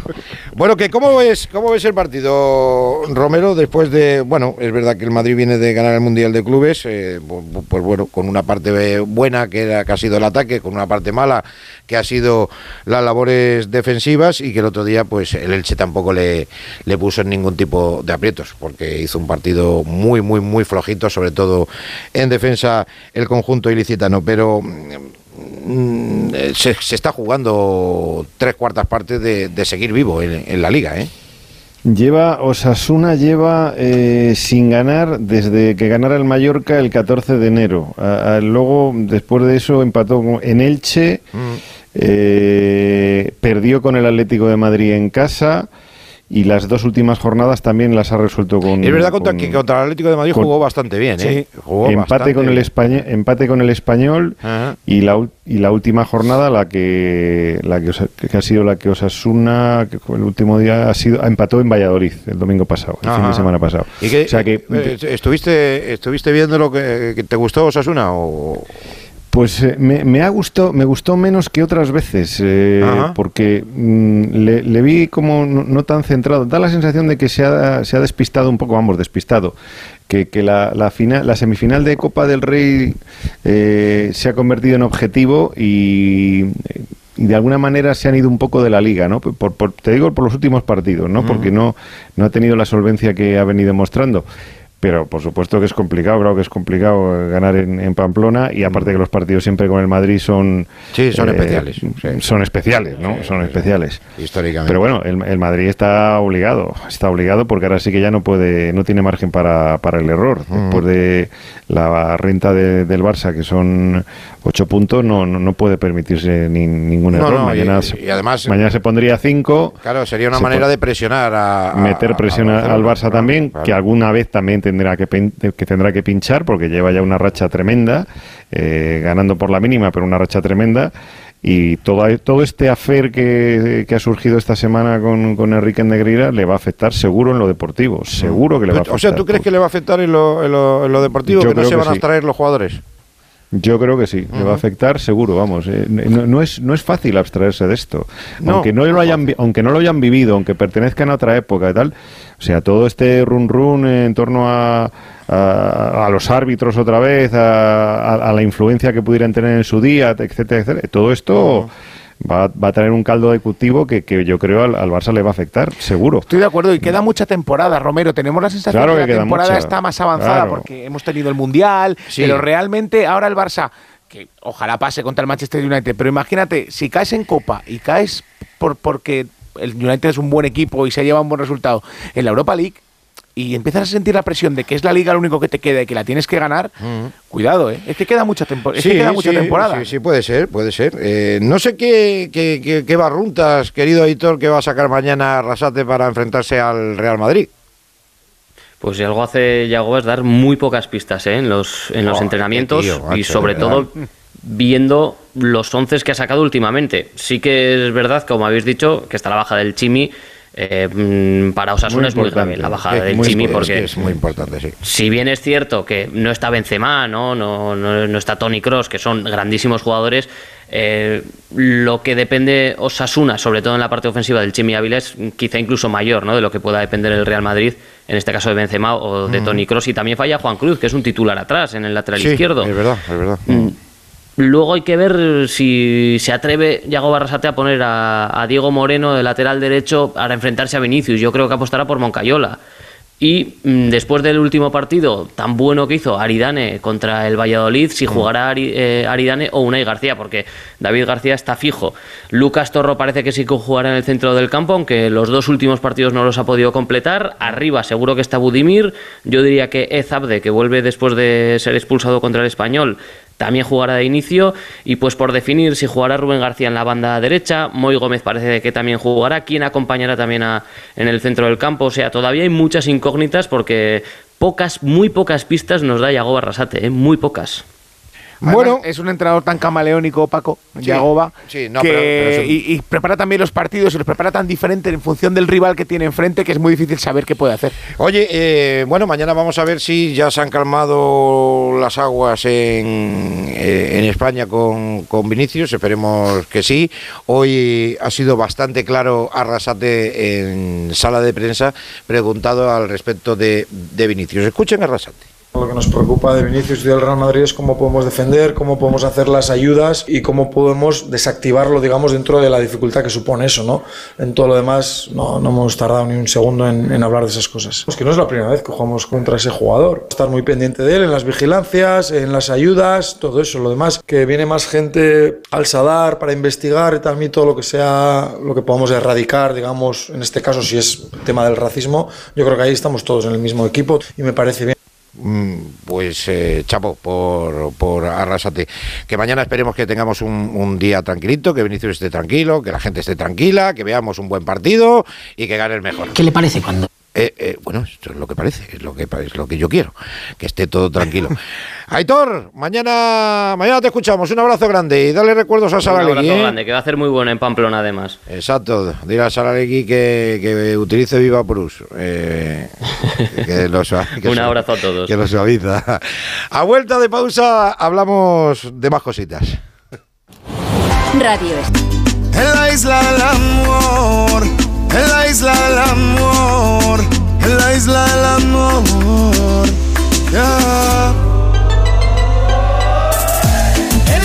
Pues mañana Mallorca en barquito de papel no va a ir Alejandro Romero. Va a ir en todo caso en avión, en avión de papel. Y digo yo que Paco... De papel. Esperemos que de papel no. No me, no me quieras mal. No, no, no, Paco, no pa- me a quieras ver, mal. pero de, pa- de- de papel del duro, del duro del que vuela con motores, claro. Que digo yo que Paquito Muñoz te tendrá ya preparado allí Hombre. las viandas. Eh, Paco siempre, Paco siempre. Claro, hombre, digo yo, digo yo. Pues Muñoz, muy buenas. ¿Qué tal? Buenas. Eh, De momento con buen tiempo eh, y le tengo preparado. Yo creo, creo que está preparado mañana es un 1-0 otra vez, o 0-1 o 1-0, porque. Joder, es que Paquito, de el verdad. Mallorca gana así, cuatro partidos seguidos ganando 1-0. Gol de Murici. Sí, sí, 12 puntitos en casa de manera seguida, ¿eh? De manera Sí, pero, seguida. sí, sí, al, al Atlético de Madrid, al Valladolid, al Celta y al Real Madrid, los cuatro, las cuatro victorias consecutivas por 1-0. Eh, busca la quinta, que bueno, que le puede ya prácticamente se- sellar la permanencia. Consigue mañana otra vez eh, otra victoria. Luego fuera lo pierde todo, pero de momento en casa le está funcionando y Alejandro viene mentalizado para cantar un gol. No sé si a favor de uno, a favor de otro, pero uno. Solo, solo uno, Romero, lo sabes, ¿no? Bueno, pues si, si no me dejan cantar más que uno, pues uno, pero vamos, yo canto lo que haga falta. Sí, o sea, exacto. le canto hasta el gordo de Navidad si Si quiere. hace falta. Bueno, pero, pero cuando lo vayas a cantar, avisa del número, ¿eh? Pa- Sí, sí, pa' que ya compremos- que pero ya os aviso, no, ya le compro yo. Sí, sí, pero bueno, pero nos pides, te hacemos un bizum y, y- y todos pillamos. Oye, eh, voy a saludar en Sevilla a, a Jiménez, que, que bueno, que va a jugar tu Valladolid también allí, peleando también por el descenso eh, contra el Real Betis Balompié. Jiménez, muy buenas. Hola Paco, ¿qué tal? Muy buenas. ¿Qué pasa, hombre? ¿Ahí habláis mucho de Negreira o no? No, no, no. No. Aquí se habla O sea, de ahí pasáis de todo. De Joaquín, Sí. de Cordón. De Cordón. Aquí, en Sí. fin, bueno, sí, un poquito, un poquito sí. Un poquito sí, ¿no? Y- y- y- Sí, sí. sí, Bueno, ha sido una semana de momento buena eh, para el Sevilla, que afortunadamente está, está remontando el pulso, afortunadamente, afortunadamente para, para el Sevilla. Pero bueno, mañana es un Betis en Real Valladolid con dos objetivos bien diferentes también, Jiménez, pero con una semanita cargadita, ¿no? Con el tema de, como bien decías, de Joaquín, de, de la lesión del Panda y, y de Cordón, el director deportivo, ¿no?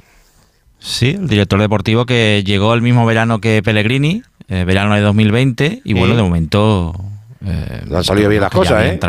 Sí, la, la cosa bien, ¿no? Dos clasificaciones europeas, eh, luchando por una tercera, la Copa del Rey el año pasado. Y bueno, eh, el anuncio ha sorprendido a todos, eh, porque le quedaba un año más de contrato a Antonio Cordón, pero bueno, él ha decidido que, que termina su ciclo, todavía sigue en el Betis, a ver cómo eh, arreglan y cuándo sale, y por supuesto están buscando ya el, eh, el sustituto. Eh, pero bueno, hay un tema que es el de- que iba a pasar con eh, Pellegrini, ¿no? Si esto podía alterar su relación con el Betis, él ha dejado claro que él tiene contrato hasta 2025 Ajá. y va a continuar, aunque sí que ha hablado precisamente sobre la salida de, de Antonio Cordón y ha dicho que es algo negativo para el club. Si te parece, lo escuchamos. Claro que sí.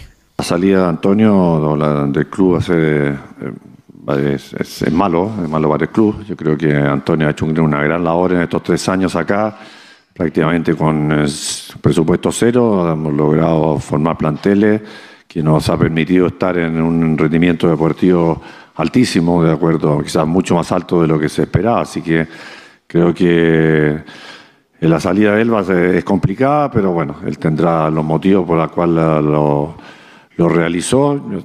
Permanentes conversaciones con él, pero bueno, él ya, ya entregó una conferencia de prensa, así que, pero es una pérdida para el club. sí. Es una pérdida para el club y se lamenta. Digo, eh, Sí, eh, sin duda. Además, en lo, de- lo destacaba Pellegrini, en un Betis con dificultades económicas, la- las últimas temporadas ha conseguido plantillas equilibradas que probablemente han competido por objetivos y baratas que Y el. Betis no parecía no tener a su alcance. Fíjate, y que ha convivido Cordón en, en- en Sevilla con la figura de, de Monchi como el otro gran director Señor.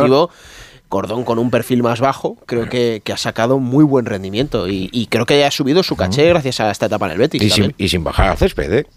Sin bajar. Sí, sí, sí, sin bajar. Sí, sí, no, no. Sí, sí, No, no, todo lo contrario. discreto, es que, claro. es que no apareció ni en la celebración de, de la. Copa del Rey, Paco. O sea, más discreción imposible. Más discreción imposible, es verdad. O sea, ahora dice que ¿quién es Cordón? No le pongo cara. Claro, pues no es fácil ponerle cara porque, porque hay que buscar la cara, exactamente. Le pones nombre por su trabajo. Le, le pones nombre, Por, por su trabajo, sí señor. ¿Qué esperas mañana de, de- de tu Valladolid en, en Sevilla, Romero?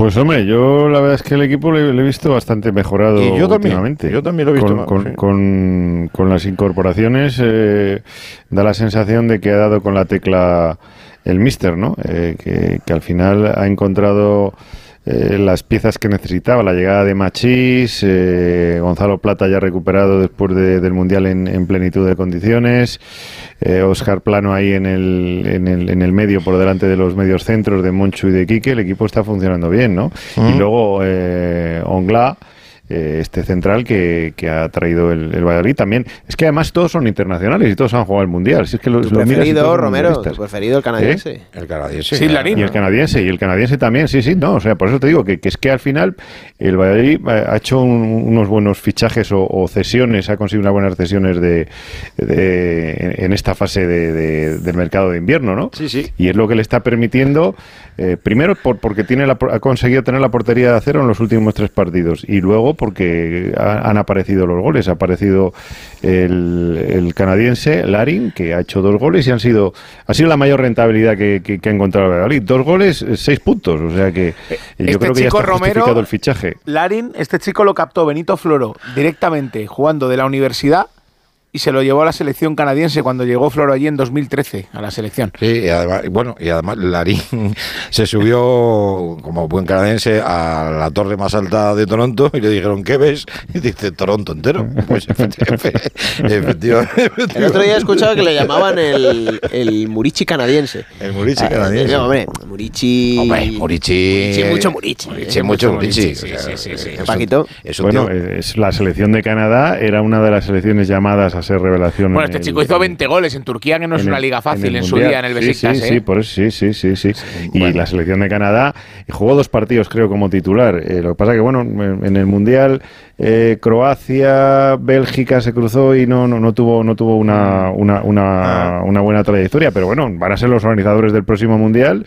Y allí están convencidos de que van a hacer un, un gran papel. Y tiene, tiene Entonces, buena selección. No, pero ha fichado bien el Valladolid, ¿eh? de los equipos que mejor se han reforzado en este mercado de invierno. ¿eh? Y han hecho bien en, como digo yo, en, fo- en forzar la máquina económica porque es que hay que arriesgar ahora. justo. Es ahora, claro. Porque Ah, luego, no en, se- segunda tienes un fondo de garantía, sí, pero estás en segunda. O sea que, y si no subes el primer año, luego te puedes quedar allí cinco o rozar eh, el descenso a, a la antigua segunda vez, como le está pasando al el- Málaga. el marroquí. Y a Malá. Lo- el, el marroquí, Claro. sí, sí. si le respetan las lesiones a, a los extremos, sobre todo a Gonzalo Plata y a Darwin Machis, que es un jugador que si está en forma es desequilibrante Me- absolutamente. Me, gustan mucho los dos. Muchísimo. los dos. si los dos están bien en esta segunda vuelta, el Valladolid no va a pasar ningún apuro. Oye, Jiménez, ¿qué, qué crees que, que va a sacar mañana Pellegrini para enfrentarse al Valladolid?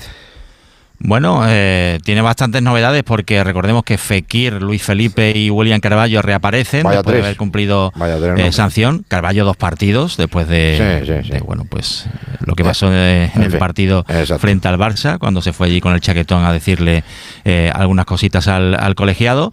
Y bueno, seguramente Luis Enrique va a reaparecer en el 11. Lo ha dejado Pellegrini fuera en los partidos frente al Celta y al Almería. Había comentado que también necesitaba un poquito de, de descanso porque eh, bueno, pues eh, lleva un año completito Luis Enrique compitiendo en Brasil y desde bueno, desde el principio ha, ha asumido muchos minutos. Ayoce creo que mañana puede ser eh, titular por esa lesión de Buen futbolista. Iglesias. Sí, señor. Sí, sí, y hay ganas de, de verlo en el Betis. Eh, Rodri también es baja, o sea que seguramente Bueno. bastantes cambios. Cuídate mucho, Jiménez. Un abrazo. Mañana recuerdo eh, aquí, eh, hombre, Mateo la voz. Madre mía, qué entretenido vas a estar, Jiménez. Sí, que se va a reencontrar con eh, Canales después de esa expulsión Sí, en Cádiz. sí. eh, se quejó Canales de que le estaba preguntando por, eh, por Sí, su sí, familia sí, y demás. bueno, va a estar Pues, curioso. sí, ya, sí. A ver si hablan mañana. Mañana estaremos ahí pendientes. Y me di Jiménez en el bar. Un abrazo, Jiménez.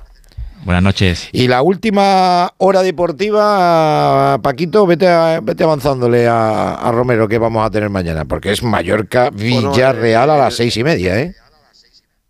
El Villarreal que viene muy tocado, eh, el conjunto de Quique Setién, sin Coquelén, Alberto Moreno tampoco estará, ni Gerard Moreno, ni Pedraza, es decir, viajan cinco del, del filial y yo creo que Ferniño, que jugó cedido la pasada temporada aquí y que acabó con una historia, bueno, que, que a la gente no le gustó, mm, pues eh, igual puede ser eh, titular. El Mallorca los de siempre, los que estaban ya en segunda, los que ya están, es decir, los Cangui, los Muriqui, los Galarreta, yo creo que Dani Rodríguez y Ba- y Baba en el centro del campo, es decir, mm, Morlanes que ha sido un fichaje del mercado invernal, el Echen del Villarreal, mm, no sé, igual juega de inicio, pero yo creo que no, yo creo que Aguirre ha sido apostando por los mismos porque le está dando resultado. Se va a llenar mañana. ¿Qué- qué- qué No, es un partido con dos equipos, dos estilos muy diferentes. Villarreal con la pelota, el Mallorca cerradito, va a hacerle daño a la contra. Muy marcado, ¿eh? Te digo que ese tipo de partidos, justo a equipos como el Villarreal. mm, No, no le va bien, le claro. viene Además, el Mallorca nada. defiende bien, equipo muy agresivo, luego muy directo. Así vimos a Setién cuando coge el Villarreal, le vimos que estuvo atascado los primeros partidos, pero cambió, cambió Tuvo un que poco cambiar el y volverse un poquito más vertical porque no podía, sí, sí, efectivamente. Bueno, bueno. El Villarreal lleva una mala racha, ¿eh? porque Una- perdió, sí, en casa, otra vez, sí. perdió en casa con el, con el Rayo. Eh, luego la siguiente semana perdió en Elche. Sí. Fíjate, el Elche colista le metió tres el Elche. Y la semana pasada perdió en, en casa el partido con el Barça. O sea que. Sí, sí. Contra el Barça jugaron, jugaron bien, jugaron bien, creo que merecieron un poquito más, pero es verdad que contra el Elche luego tiene muchas ausencias, claro, tiene muchas mañana, Bueno, Paco, que mañana, mañana nos escuchamos, ¿eh? Un abrazo grande. Venga, a vosotros, hasta luego. Cuídate mucho. Bueno, pues eh, os voy a ir de- despidiendo, que mm, bueno, es una bonita jornada. Osasuna Real Madrid, Mallorca Villarreal, Betis Valladolid y a, las Partidos dos, chulos. Y, y a las 2 de la tarde, partidazo, eh, Real Sociedad Celta de Vigo, la Real tercera, el Celta... El Celta el otro día mereció mucho más contra el Atlético de Madrid. ¿eh? Si no es por Sí. Jan Oblak, para Sí, mí el Celta sí, mereció sí. puntual el otro No, día. hizo ¿eh? un muy buen partido contra el Creo Betis. que están los También dos. contra el Betis victoria 3-4. en Sevilla contra el Betis fue un partidazo el Celta. ¿eh? Están los dos muy bien y creo que a priori, ¿eh? a priori va a ser un partido de fútbol, de goles, entretenido y bonito. Ahí va a estar Ortiz Arias y Soto Grado. Yo creo que el récord ya de hoy no lo van a superar nadie, ¿eh? porque ha habido ocho goles. ¿eh? No, no, en Montilivi. el, el récord de hoy, nada. Sigankov, ojo ese fichaje, ¿eh? que ha hecho el Girona. Sí, señor, ¿eh? El, muchísimo el gol el ucraniano. ucraniano. El ucraniano, sí, señor, y nos alegramos por él.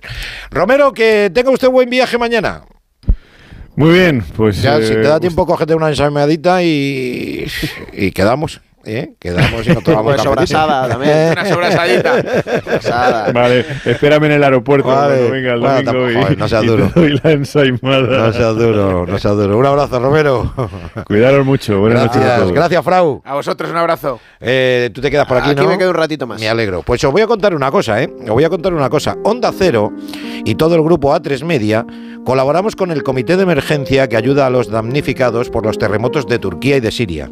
Y tú también puedes colaborar, si quieres y si puedes. En poco más de una semana hemos recaudado casi un millón de euros. Envía un SMS con la palabra juntos al 28014 o al 38014 o llama al 900 595 216. Con 30 euros, con 30 euros, las ONGs que componen el comité de emergencia pueden entregar provisiones para alimentar a una familia durante un mes. Esto es Radio Estadio Noche. Y aquí hablamos de deportes y de lo que haga falta. You could see that Pierre did truly love the mademoiselle. And now the young Y ahora sí que sí, vamos con el apartado más lúdico del deporte. La pacoteca. Muchas gracias Pepa G al nombre. Eh, el otro día se rió mucho cuando se lo contaba. Bueno, tiene una historia detrás larga, no tortuosa ni mucho menos. Pero ya llegamos a la edición número 58, Gemma Esteban. 58. Pierre found work, the little money Está el cuerpo de Onda Cero en Valencia no vamos a hablar de fútbol, querido Jordi. Buenas noches. ¿Qué tal? Bueno, podríamos hablar de fútbol. Que Podríamos, pero no vamos, absolutamente a, nada. pero no vamos a hablar de nada. Porque, eh, porque de momento vamos a dejar las cosas tranquilas. El Valencia juega el lunes, lo recuerdo, por si alguien se lo ha olvidado. Así es. En Getafe. Vaya partidito. ¿eh? Ante penúltimo. Baraja, Bar- Baraja y. Quique, ¿eh? Baraja, Baraja y Quique en los banquillos, Baraja sí. y Quique, madre mía. Eso tienen para un documental también, ¿eh? tienen para un documental, incluso para, para una película. Igual que tiene para una película José Agustín Gómez en Barcelona. José, muy buenas. Muy buenas. No me digas que no hay película con, con el tema de la semana del que hablamos permanentemente. ¿eh? Negreira. eh. Negreira Gate. Negreira Gate. Madre mía. Gates Negreira. Porque ahora siempre se utiliza el gate Sí, cuando sí, sí. Lo, lo que era el Watergate era el nombre de un hotel. Claro, no, no, pero y además que. Porque Gate- somos imbéciles. No, no, y además, Sí, fíjate si somos- es que Gate es puerta. O sea, eh, Negreira puerta, eso que. Ah, que Negreira la calle, será. Claro, pues será eso. Bueno, Bueno, efectivamente. la Puerta Negreira podría ser otra película, pero vamos, eh, sería de otro Correcto, ámbito. sería de, sería de otro ámbito. La Porta y Negreira también sería otra. También podría ser, también podría ser. Bueno, que traemos cositas para, para que la gente que no sepa qué encontrar o qué buscar o en qué entretenerse durante tantas horas del día, son total 24, pues por 7 días de la semana, no me voy a poner a multiplicar, pero son muchísimas a esta hora. Así que Jordi Gosalves, eh, creo que traes una cosita rica. Muy chula. Rica, Ah, rica. muy chula, muy chula. Además, fíjate, eh, ahora vamos a escuchar el tráiler, pero eh, bueno, os lo cuento rápidamente. El pasado domingo, como bien sabéis, se dio la Super Bowl y en este caso la televisión que da la Super Bowl, además de hacerse ultramillonarios, si no lo son ya, con los diferentes anuncios durante, durante eh, la celebración eh, televisiva de, de la Super Bowl, este año se ha aprovechado para lanzar los últimos trailers oficiales de las mejores películas de este año 2003. Y allí que se lanzó el segundo tráiler que hace dos días salió en España, en este caso traducida al español, pero no en latino. A ver. 1984 ha sido un año duro. Las ventas han bajado, el crecimiento también. Te contraté para potenciar la división de baloncesto. Y la gente no sabe qué coño es Nike. ¿Y qué es Converse? La zapatilla estrella de la NBA. Nike no tiene nada de guay. Tendrías que hacerle una propuesta muy convincente. Hay algo con lo que las demás marcas no pueden competir. Nuestra división de baloncesto da puta pena. No me entusiasma. Ahora es cuando tiene que ocurrírsete una idea brillante. No te cortes. ¡Lo tengo! Lo he encontrado. ¿A quién? ¿Al señor? No podemos permitirlo. Me jugaría mi carrera por un solo jugador. Me llamo Sonny Vaccaro. so- soy de Nike. ¿Y tiene usted la costumbre de presentarse en las casas ajenas sin avisar? No me gusta aceptar un no por respuesta. Oh, Dios, ya empezamos. Me preguntaste qué hago aquí y esto es lo que hago. Te busco jugadores y esta vez estoy convencido. Sí, es arriesgado. Lo que hacías tú de vender zapatillas en el maletero de tu Plymouth también lo era. No cambies ahora. ¿Por un novato? Sí. ¿Que nunca ha pisado una cancha de la NBA? Sí, esa es la definición exacta de rookie, sí. ¿Cuál es el plan? Crearemos una línea de zapatillas en torno a él. Necesito las mejores zapatillas de baloncesto que jamás se hayan fabricado. ¿Quién es el jugador? Michael Jordan. Qué pintaza, Esta Jordi. es la película, en efecto, que va a ser estrenada en el mes de abril en todo el mundo. Se llama Air Jordan. Bueno, mejor dicho, se llama Air. Eh, la película que está en este caso dirigida por un magnífico director, más allá de que sea Batman, más allá de que haya hecho películas, más allá de que sea el marido de Jennifer López. Hablo de Ben Affleck, que además eh, junta en esta película junto a su gran amigo también guionista, actor, como es el caso de Matt Damon, que ya los pudimos ver en el oscarizado El indomable Will Hunting. La película habla de la historia de uno de los tipos que va a pasar a la historia del mundo del deporte, de John Paul Vincent Sonny Vaccaro que es aquel que introdujo a Nike en el movimiento del baloncesto a través de la figura un tipo todavía que no había debutado en la NBA, como es el caso de Michael Jordan y como Sonny Vaccaro, en este caso, relanza una marca que estaba solo hecha para corredores y que a partir de ese momento dio un salto salvaje. Y es que se crearon las Nike Air Jordan en aquellos eh, principios de los años Claro. 80 porque Claro. Sonny Vaccaro Eh. en este caso a- se la jugó toda, absolutamente toda, a hacerlo mediante un jugador que según él iba a hacer historia. Y Sonny Vaccaro era un tipo en el que había que fijarse. Cuenta esa historia y yo tengo muchísimas, muchísimas ganas de ver. No, no, si lo único caro de lo único de eso es el, el- el- cuando le tenemos que comprar las Nike Jordan a, a los, a los niños, que es que te dejan medio sueldo en las Nike, que podía, eh, que podía ser un poquito mundo, más barata, nada más. Pero escúchame, es un auténtico mundo ahora mismo. Lo Sí, de las sí, sí. Nike Air es un auténtico No, no. mundo, además. Una locura. eh, yo te diría que es como unas nuevas criptomonedas, ¿vale? ¿Por qué? Porque Nike, a través de su página web, eh, creo que es cada dos o tres semanas, saca unas ediciones muy limitadas sí. que valen un auténtico pastizal. Y eh, la gente se dedica a comprar, pero por 2.000, 3.000 dólares esas zapatillas y las guarda. Pero las guarda durante años. Yo conozco de un caso personal, que lo conozco, que hace tres años compró unas Nike en Londres, edición Gucci.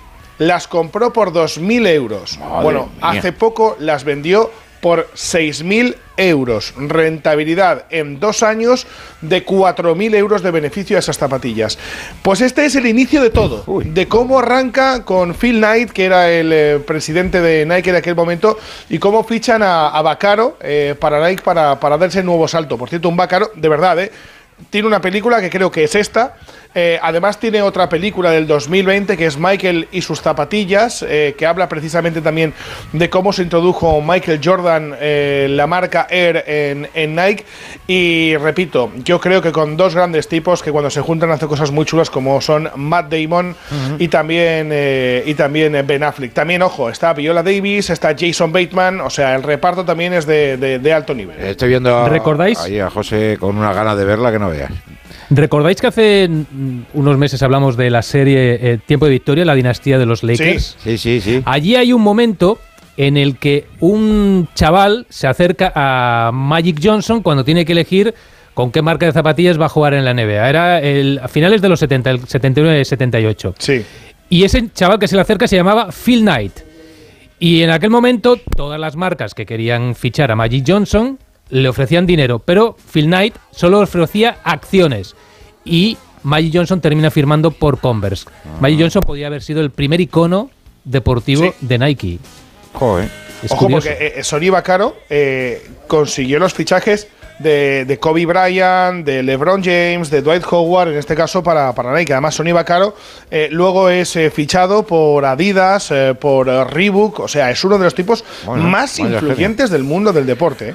Un genio, sí señor, un genio. Bueno, pues fantástico, ¿eh? Con ganas de ver esta película. ¿Cuándo has dicho que se estrena, Jordi? Se estrena creo que es el 3 de abril o el 4 de Ah, abril, o sea, ya- se estrena dentro de muy poquito tiempo, porque este es el segundo tráiler ya. A la vuelta. Veremos si hay un tercero, pero, pero la verdad es que nos mola mucho y más, yo creo que nuestras edades también, que somos todavía jóvenes, pero eh, el rollo vintage, eh, el rollo años 80, 90 nos Ah, sigue eso- poniendo una eso- auténtica ah, barbaridad. eso es lo mejor, Como lo por ejemplo haber visto el tráiler de The Flash, que también fue estrenado en la Super Bowl, y que viéramos a Batman no siendo Ben Affleck, no siendo Robert Pattinson, sino siendo Sí. Michael Keaton, que me Michael parece Keaton. magnífico. Michael Quito, sí, señor. Bueno, vamos a hacer una, una pausita y ahora José Agustín, si les digo la verdad, casi siempre sé lo que traen casi todos, pero José, José hoy no me ha dicho nada, así que no sé de qué, qué nos va a traer. Ba. Te ha tocado, José. Vamos con la que para mí es la segunda mejor película de superhéroes de la historia. ¿Qué me está contando? Porque José? la primera para mí es la trilogía del Batman de Christopher Nolan, aunque sobre todo El Caballero Oscuro es la, que, la Sí. que más me gusta, Sí. pero esta para mí es la segunda mejor película de superhéroes de la historia. Uy, ah, vamos allá. ¿Sabes lo que más miedo da?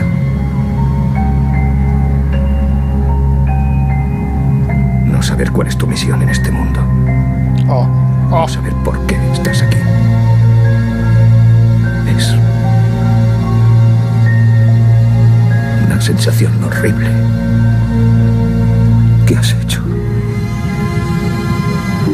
Casi perdí la esperanza. En muchas ocasiones me cuestioné a mí mismo. Mataste a mucha gente. Pero te encontré. Yo Sacrifiqué a tantos. Solo para dar contigo. Santo cielo. José, ¿me tienes? Jordi ya la ha Oh, cogido. esto se me pone se me pone la piel de gallina. Además, eh, está muy bien traída por la noticia que conocimos ayer. Exacto. Y por eso he decidido hoy traer esta película, porque ayer eh, conocíamos, mm, por boca de la familia de Bruce Willis, que ya tienen un eh, diagnóstico más específico respecto a esa de- enfermedad de afasia que Sí. le diagnosticaron en 2022. Ahora ah, ya concretamente saben que tiene una FTD, demencia frontotemporal. ¿Por qué traigo esta película? Porque Bruce Willis mm, ya no vamos a volver a verle en nuevas películas. Se retiró tras el diagnóstico de la, del pr- primer diagnóstico de afasia. Pero yo creo que hay que recordar una película que para mí, repito, es la segunda que más me gusta de superhéroes. Totalmente de acuerdo. Para mí. Ah, el 2001. Sí, vale, Totalmente vale, de M. Night Shyamalan volvió a reunirse con Bruce Willis Sí, sí. tras el exitazo del sexto sentido. Sí, reunió de nuevo a Bruce Willis con Samuel L. Jackson, Qué grande, que sí. coincidieron en Pulp Fiction y en la tercera parte de La Jungla de Cristal y que además están acompañados por Robin Wright Penn, que hace el papel de la esposa de Bruce Willis, y Spencer Treat Clark, que, que hace el papel del hijo. La historia es la de un guardia de seguridad, Bruce Willis, que se convierte en el único superviviente en un accidente ferroviario. Nadie más escapa a la muerte, solo Bruce Willis. A partir de ahí empieza una relación con un personaje, Elijah Price, interpretado por Samuel L. Jackson, que tiene una tienda de cómics, de superhéroes, y la relación que se va viendo entre ellos, no voy a desvelar nada, porque yo creo que es una película que hay que verla Hay y que dejar verla, que vaya fluyendo y que te Sí. vaya descubriendo. Uf. Es como una ce- eh, cebolla que va quitándose las capas preciosidad. hasta llegar a esta parte final el clímax que es maravilloso. O sea, yo no me lo esperaba, eh, me dejó, vamos, flipado. Porque Ah. eh, el personaje Samuel L. Jackson tiene una enfermedad. eh, Bruce Willis tiene unas cualidades. Sí, sí. Hasta ahí llego. No, no voy a decir nada más, Sí, pero recomiendo a todos los que le gustan las buenas películas, los que son seguidores de Shyamalan, que la vuelvan a ver. Yo la he visto otra vez para, para hablar de ella hoy. Vale. Sigue siendo para mí maravillosa. Es, Es una un película estupenda, peliculón, peliculón. un peliculón eh, del mundo de los superhéroes. Que la vean, porque yo considero esta película de superhéroes. Claro. Que la vean Claro, claro. No, y lo entenderán. Y lo- y luego habrá gente La que menos diga- convencional, la menos convencional de las películas de superhéroes. Eh, sí, pero es quizá verdad, es verdad. La, ma- la que más sentido tiene a la palabra superhéroe. Eh, sí, y dirá, y dirá la gente, bueno, ¿y esto qué tiene que ver con el deporte? Joder, porque ser un superhéroe, para ser un superhéroe hay que Y ser un gran deportista. estar- y, y porque no olvidemos dónde trabaja como guarda de seguridad ¿Dónde, Bruce dónde- Willis dónde- ya no me acuerdo. Eso sí que no en un ah, estadio tampoco. donde se juega Ah, al fútbol americano. Correcto. Y, la, y el pasado fin de semana se disputó la final Correcto. de la. ¿Lo ven ustedes? Que O luego sea, tuvo sus secuelas y tampoco están mal, por cierto. A mí, Glass y. a mí sí me gustaron, Ah, también me a mí me gustó la Bueno, última. Y la, Sí, la- la de el hombre este de Múltiple. múltiple, Múltiple. correcto, Múltiple, correcto. eso es. Múltiple, es que esas tres están relacionadas, pero lo mejor es ver primero el protegido, que además de las tres el protegido está por encima es la todos mejor, y para mí es está a la altura del sexto sentido Oh, en la oh, filmografía oye. de Shyamalan. Lo digo rápido. He visto la última de Shyamalan. Si alguien quiere ir al cine a pasárselo bien, es una película completísima, de principio a fin, sin ningún tipo de artilugio Shyamalan dices? Sí, la última, la de Llaman a la puerta. De verdad, ¿eh? Una película para ir al cine y Ah, pasárselo no, yo he visto la disfrutar. serie, he visto la serie Shyamalan. La de las Sí, sí, de verdad, la de las serpientes, que, que- que me ha gustado. ¿En serio? Que sí, que sí. Que sí, que sí, que, que la he visto. bueno, esto, claro, al lado, al lado de estos dos grandes acontecimientos que nos han traído José Agustín y Jordi, esto se queda en un segundo plano. Pero la diferencia es que esto es una historia real que a lo mejor ustedes se puedan creer o no se la puedan creer. Esto es un documental, se puede ver en YouTube y en alguna plataforma, ahora no recuerdo dónde, eh, la plataforma donde yo la he visto, pero se puede ver en, en YouTube. Se llama, traducido al español, se llama Nudillo. Nudillo. Me dirán ustedes, ¿no tiene pinta de ser romántica? No, no les voy a engañar. A ver, no hay boda. Bueno, sí hay bodas, hay bodas. No hay besos, no hay romanticismo, no. Knuckle es una película documental irlandesa de 2011 que es eh, el boxeo sin guantes, eh, pero la historia que tiene es que eh, se pegan entre tres familias. Es, es una rivalidad entre la familia Joyce, la Nevins y Queen McDonald's. La película está rodada eh, en dos etapas para que tengan más sentido esa rivalidad durante tantísimos años. No se sabe por qué se llevan tan mal, pero se llevan fatal. Entonces se retan y quedan para pegarse sin guantes y sin nada, a guantazo y puñetazo limpio. Lo escuchamos.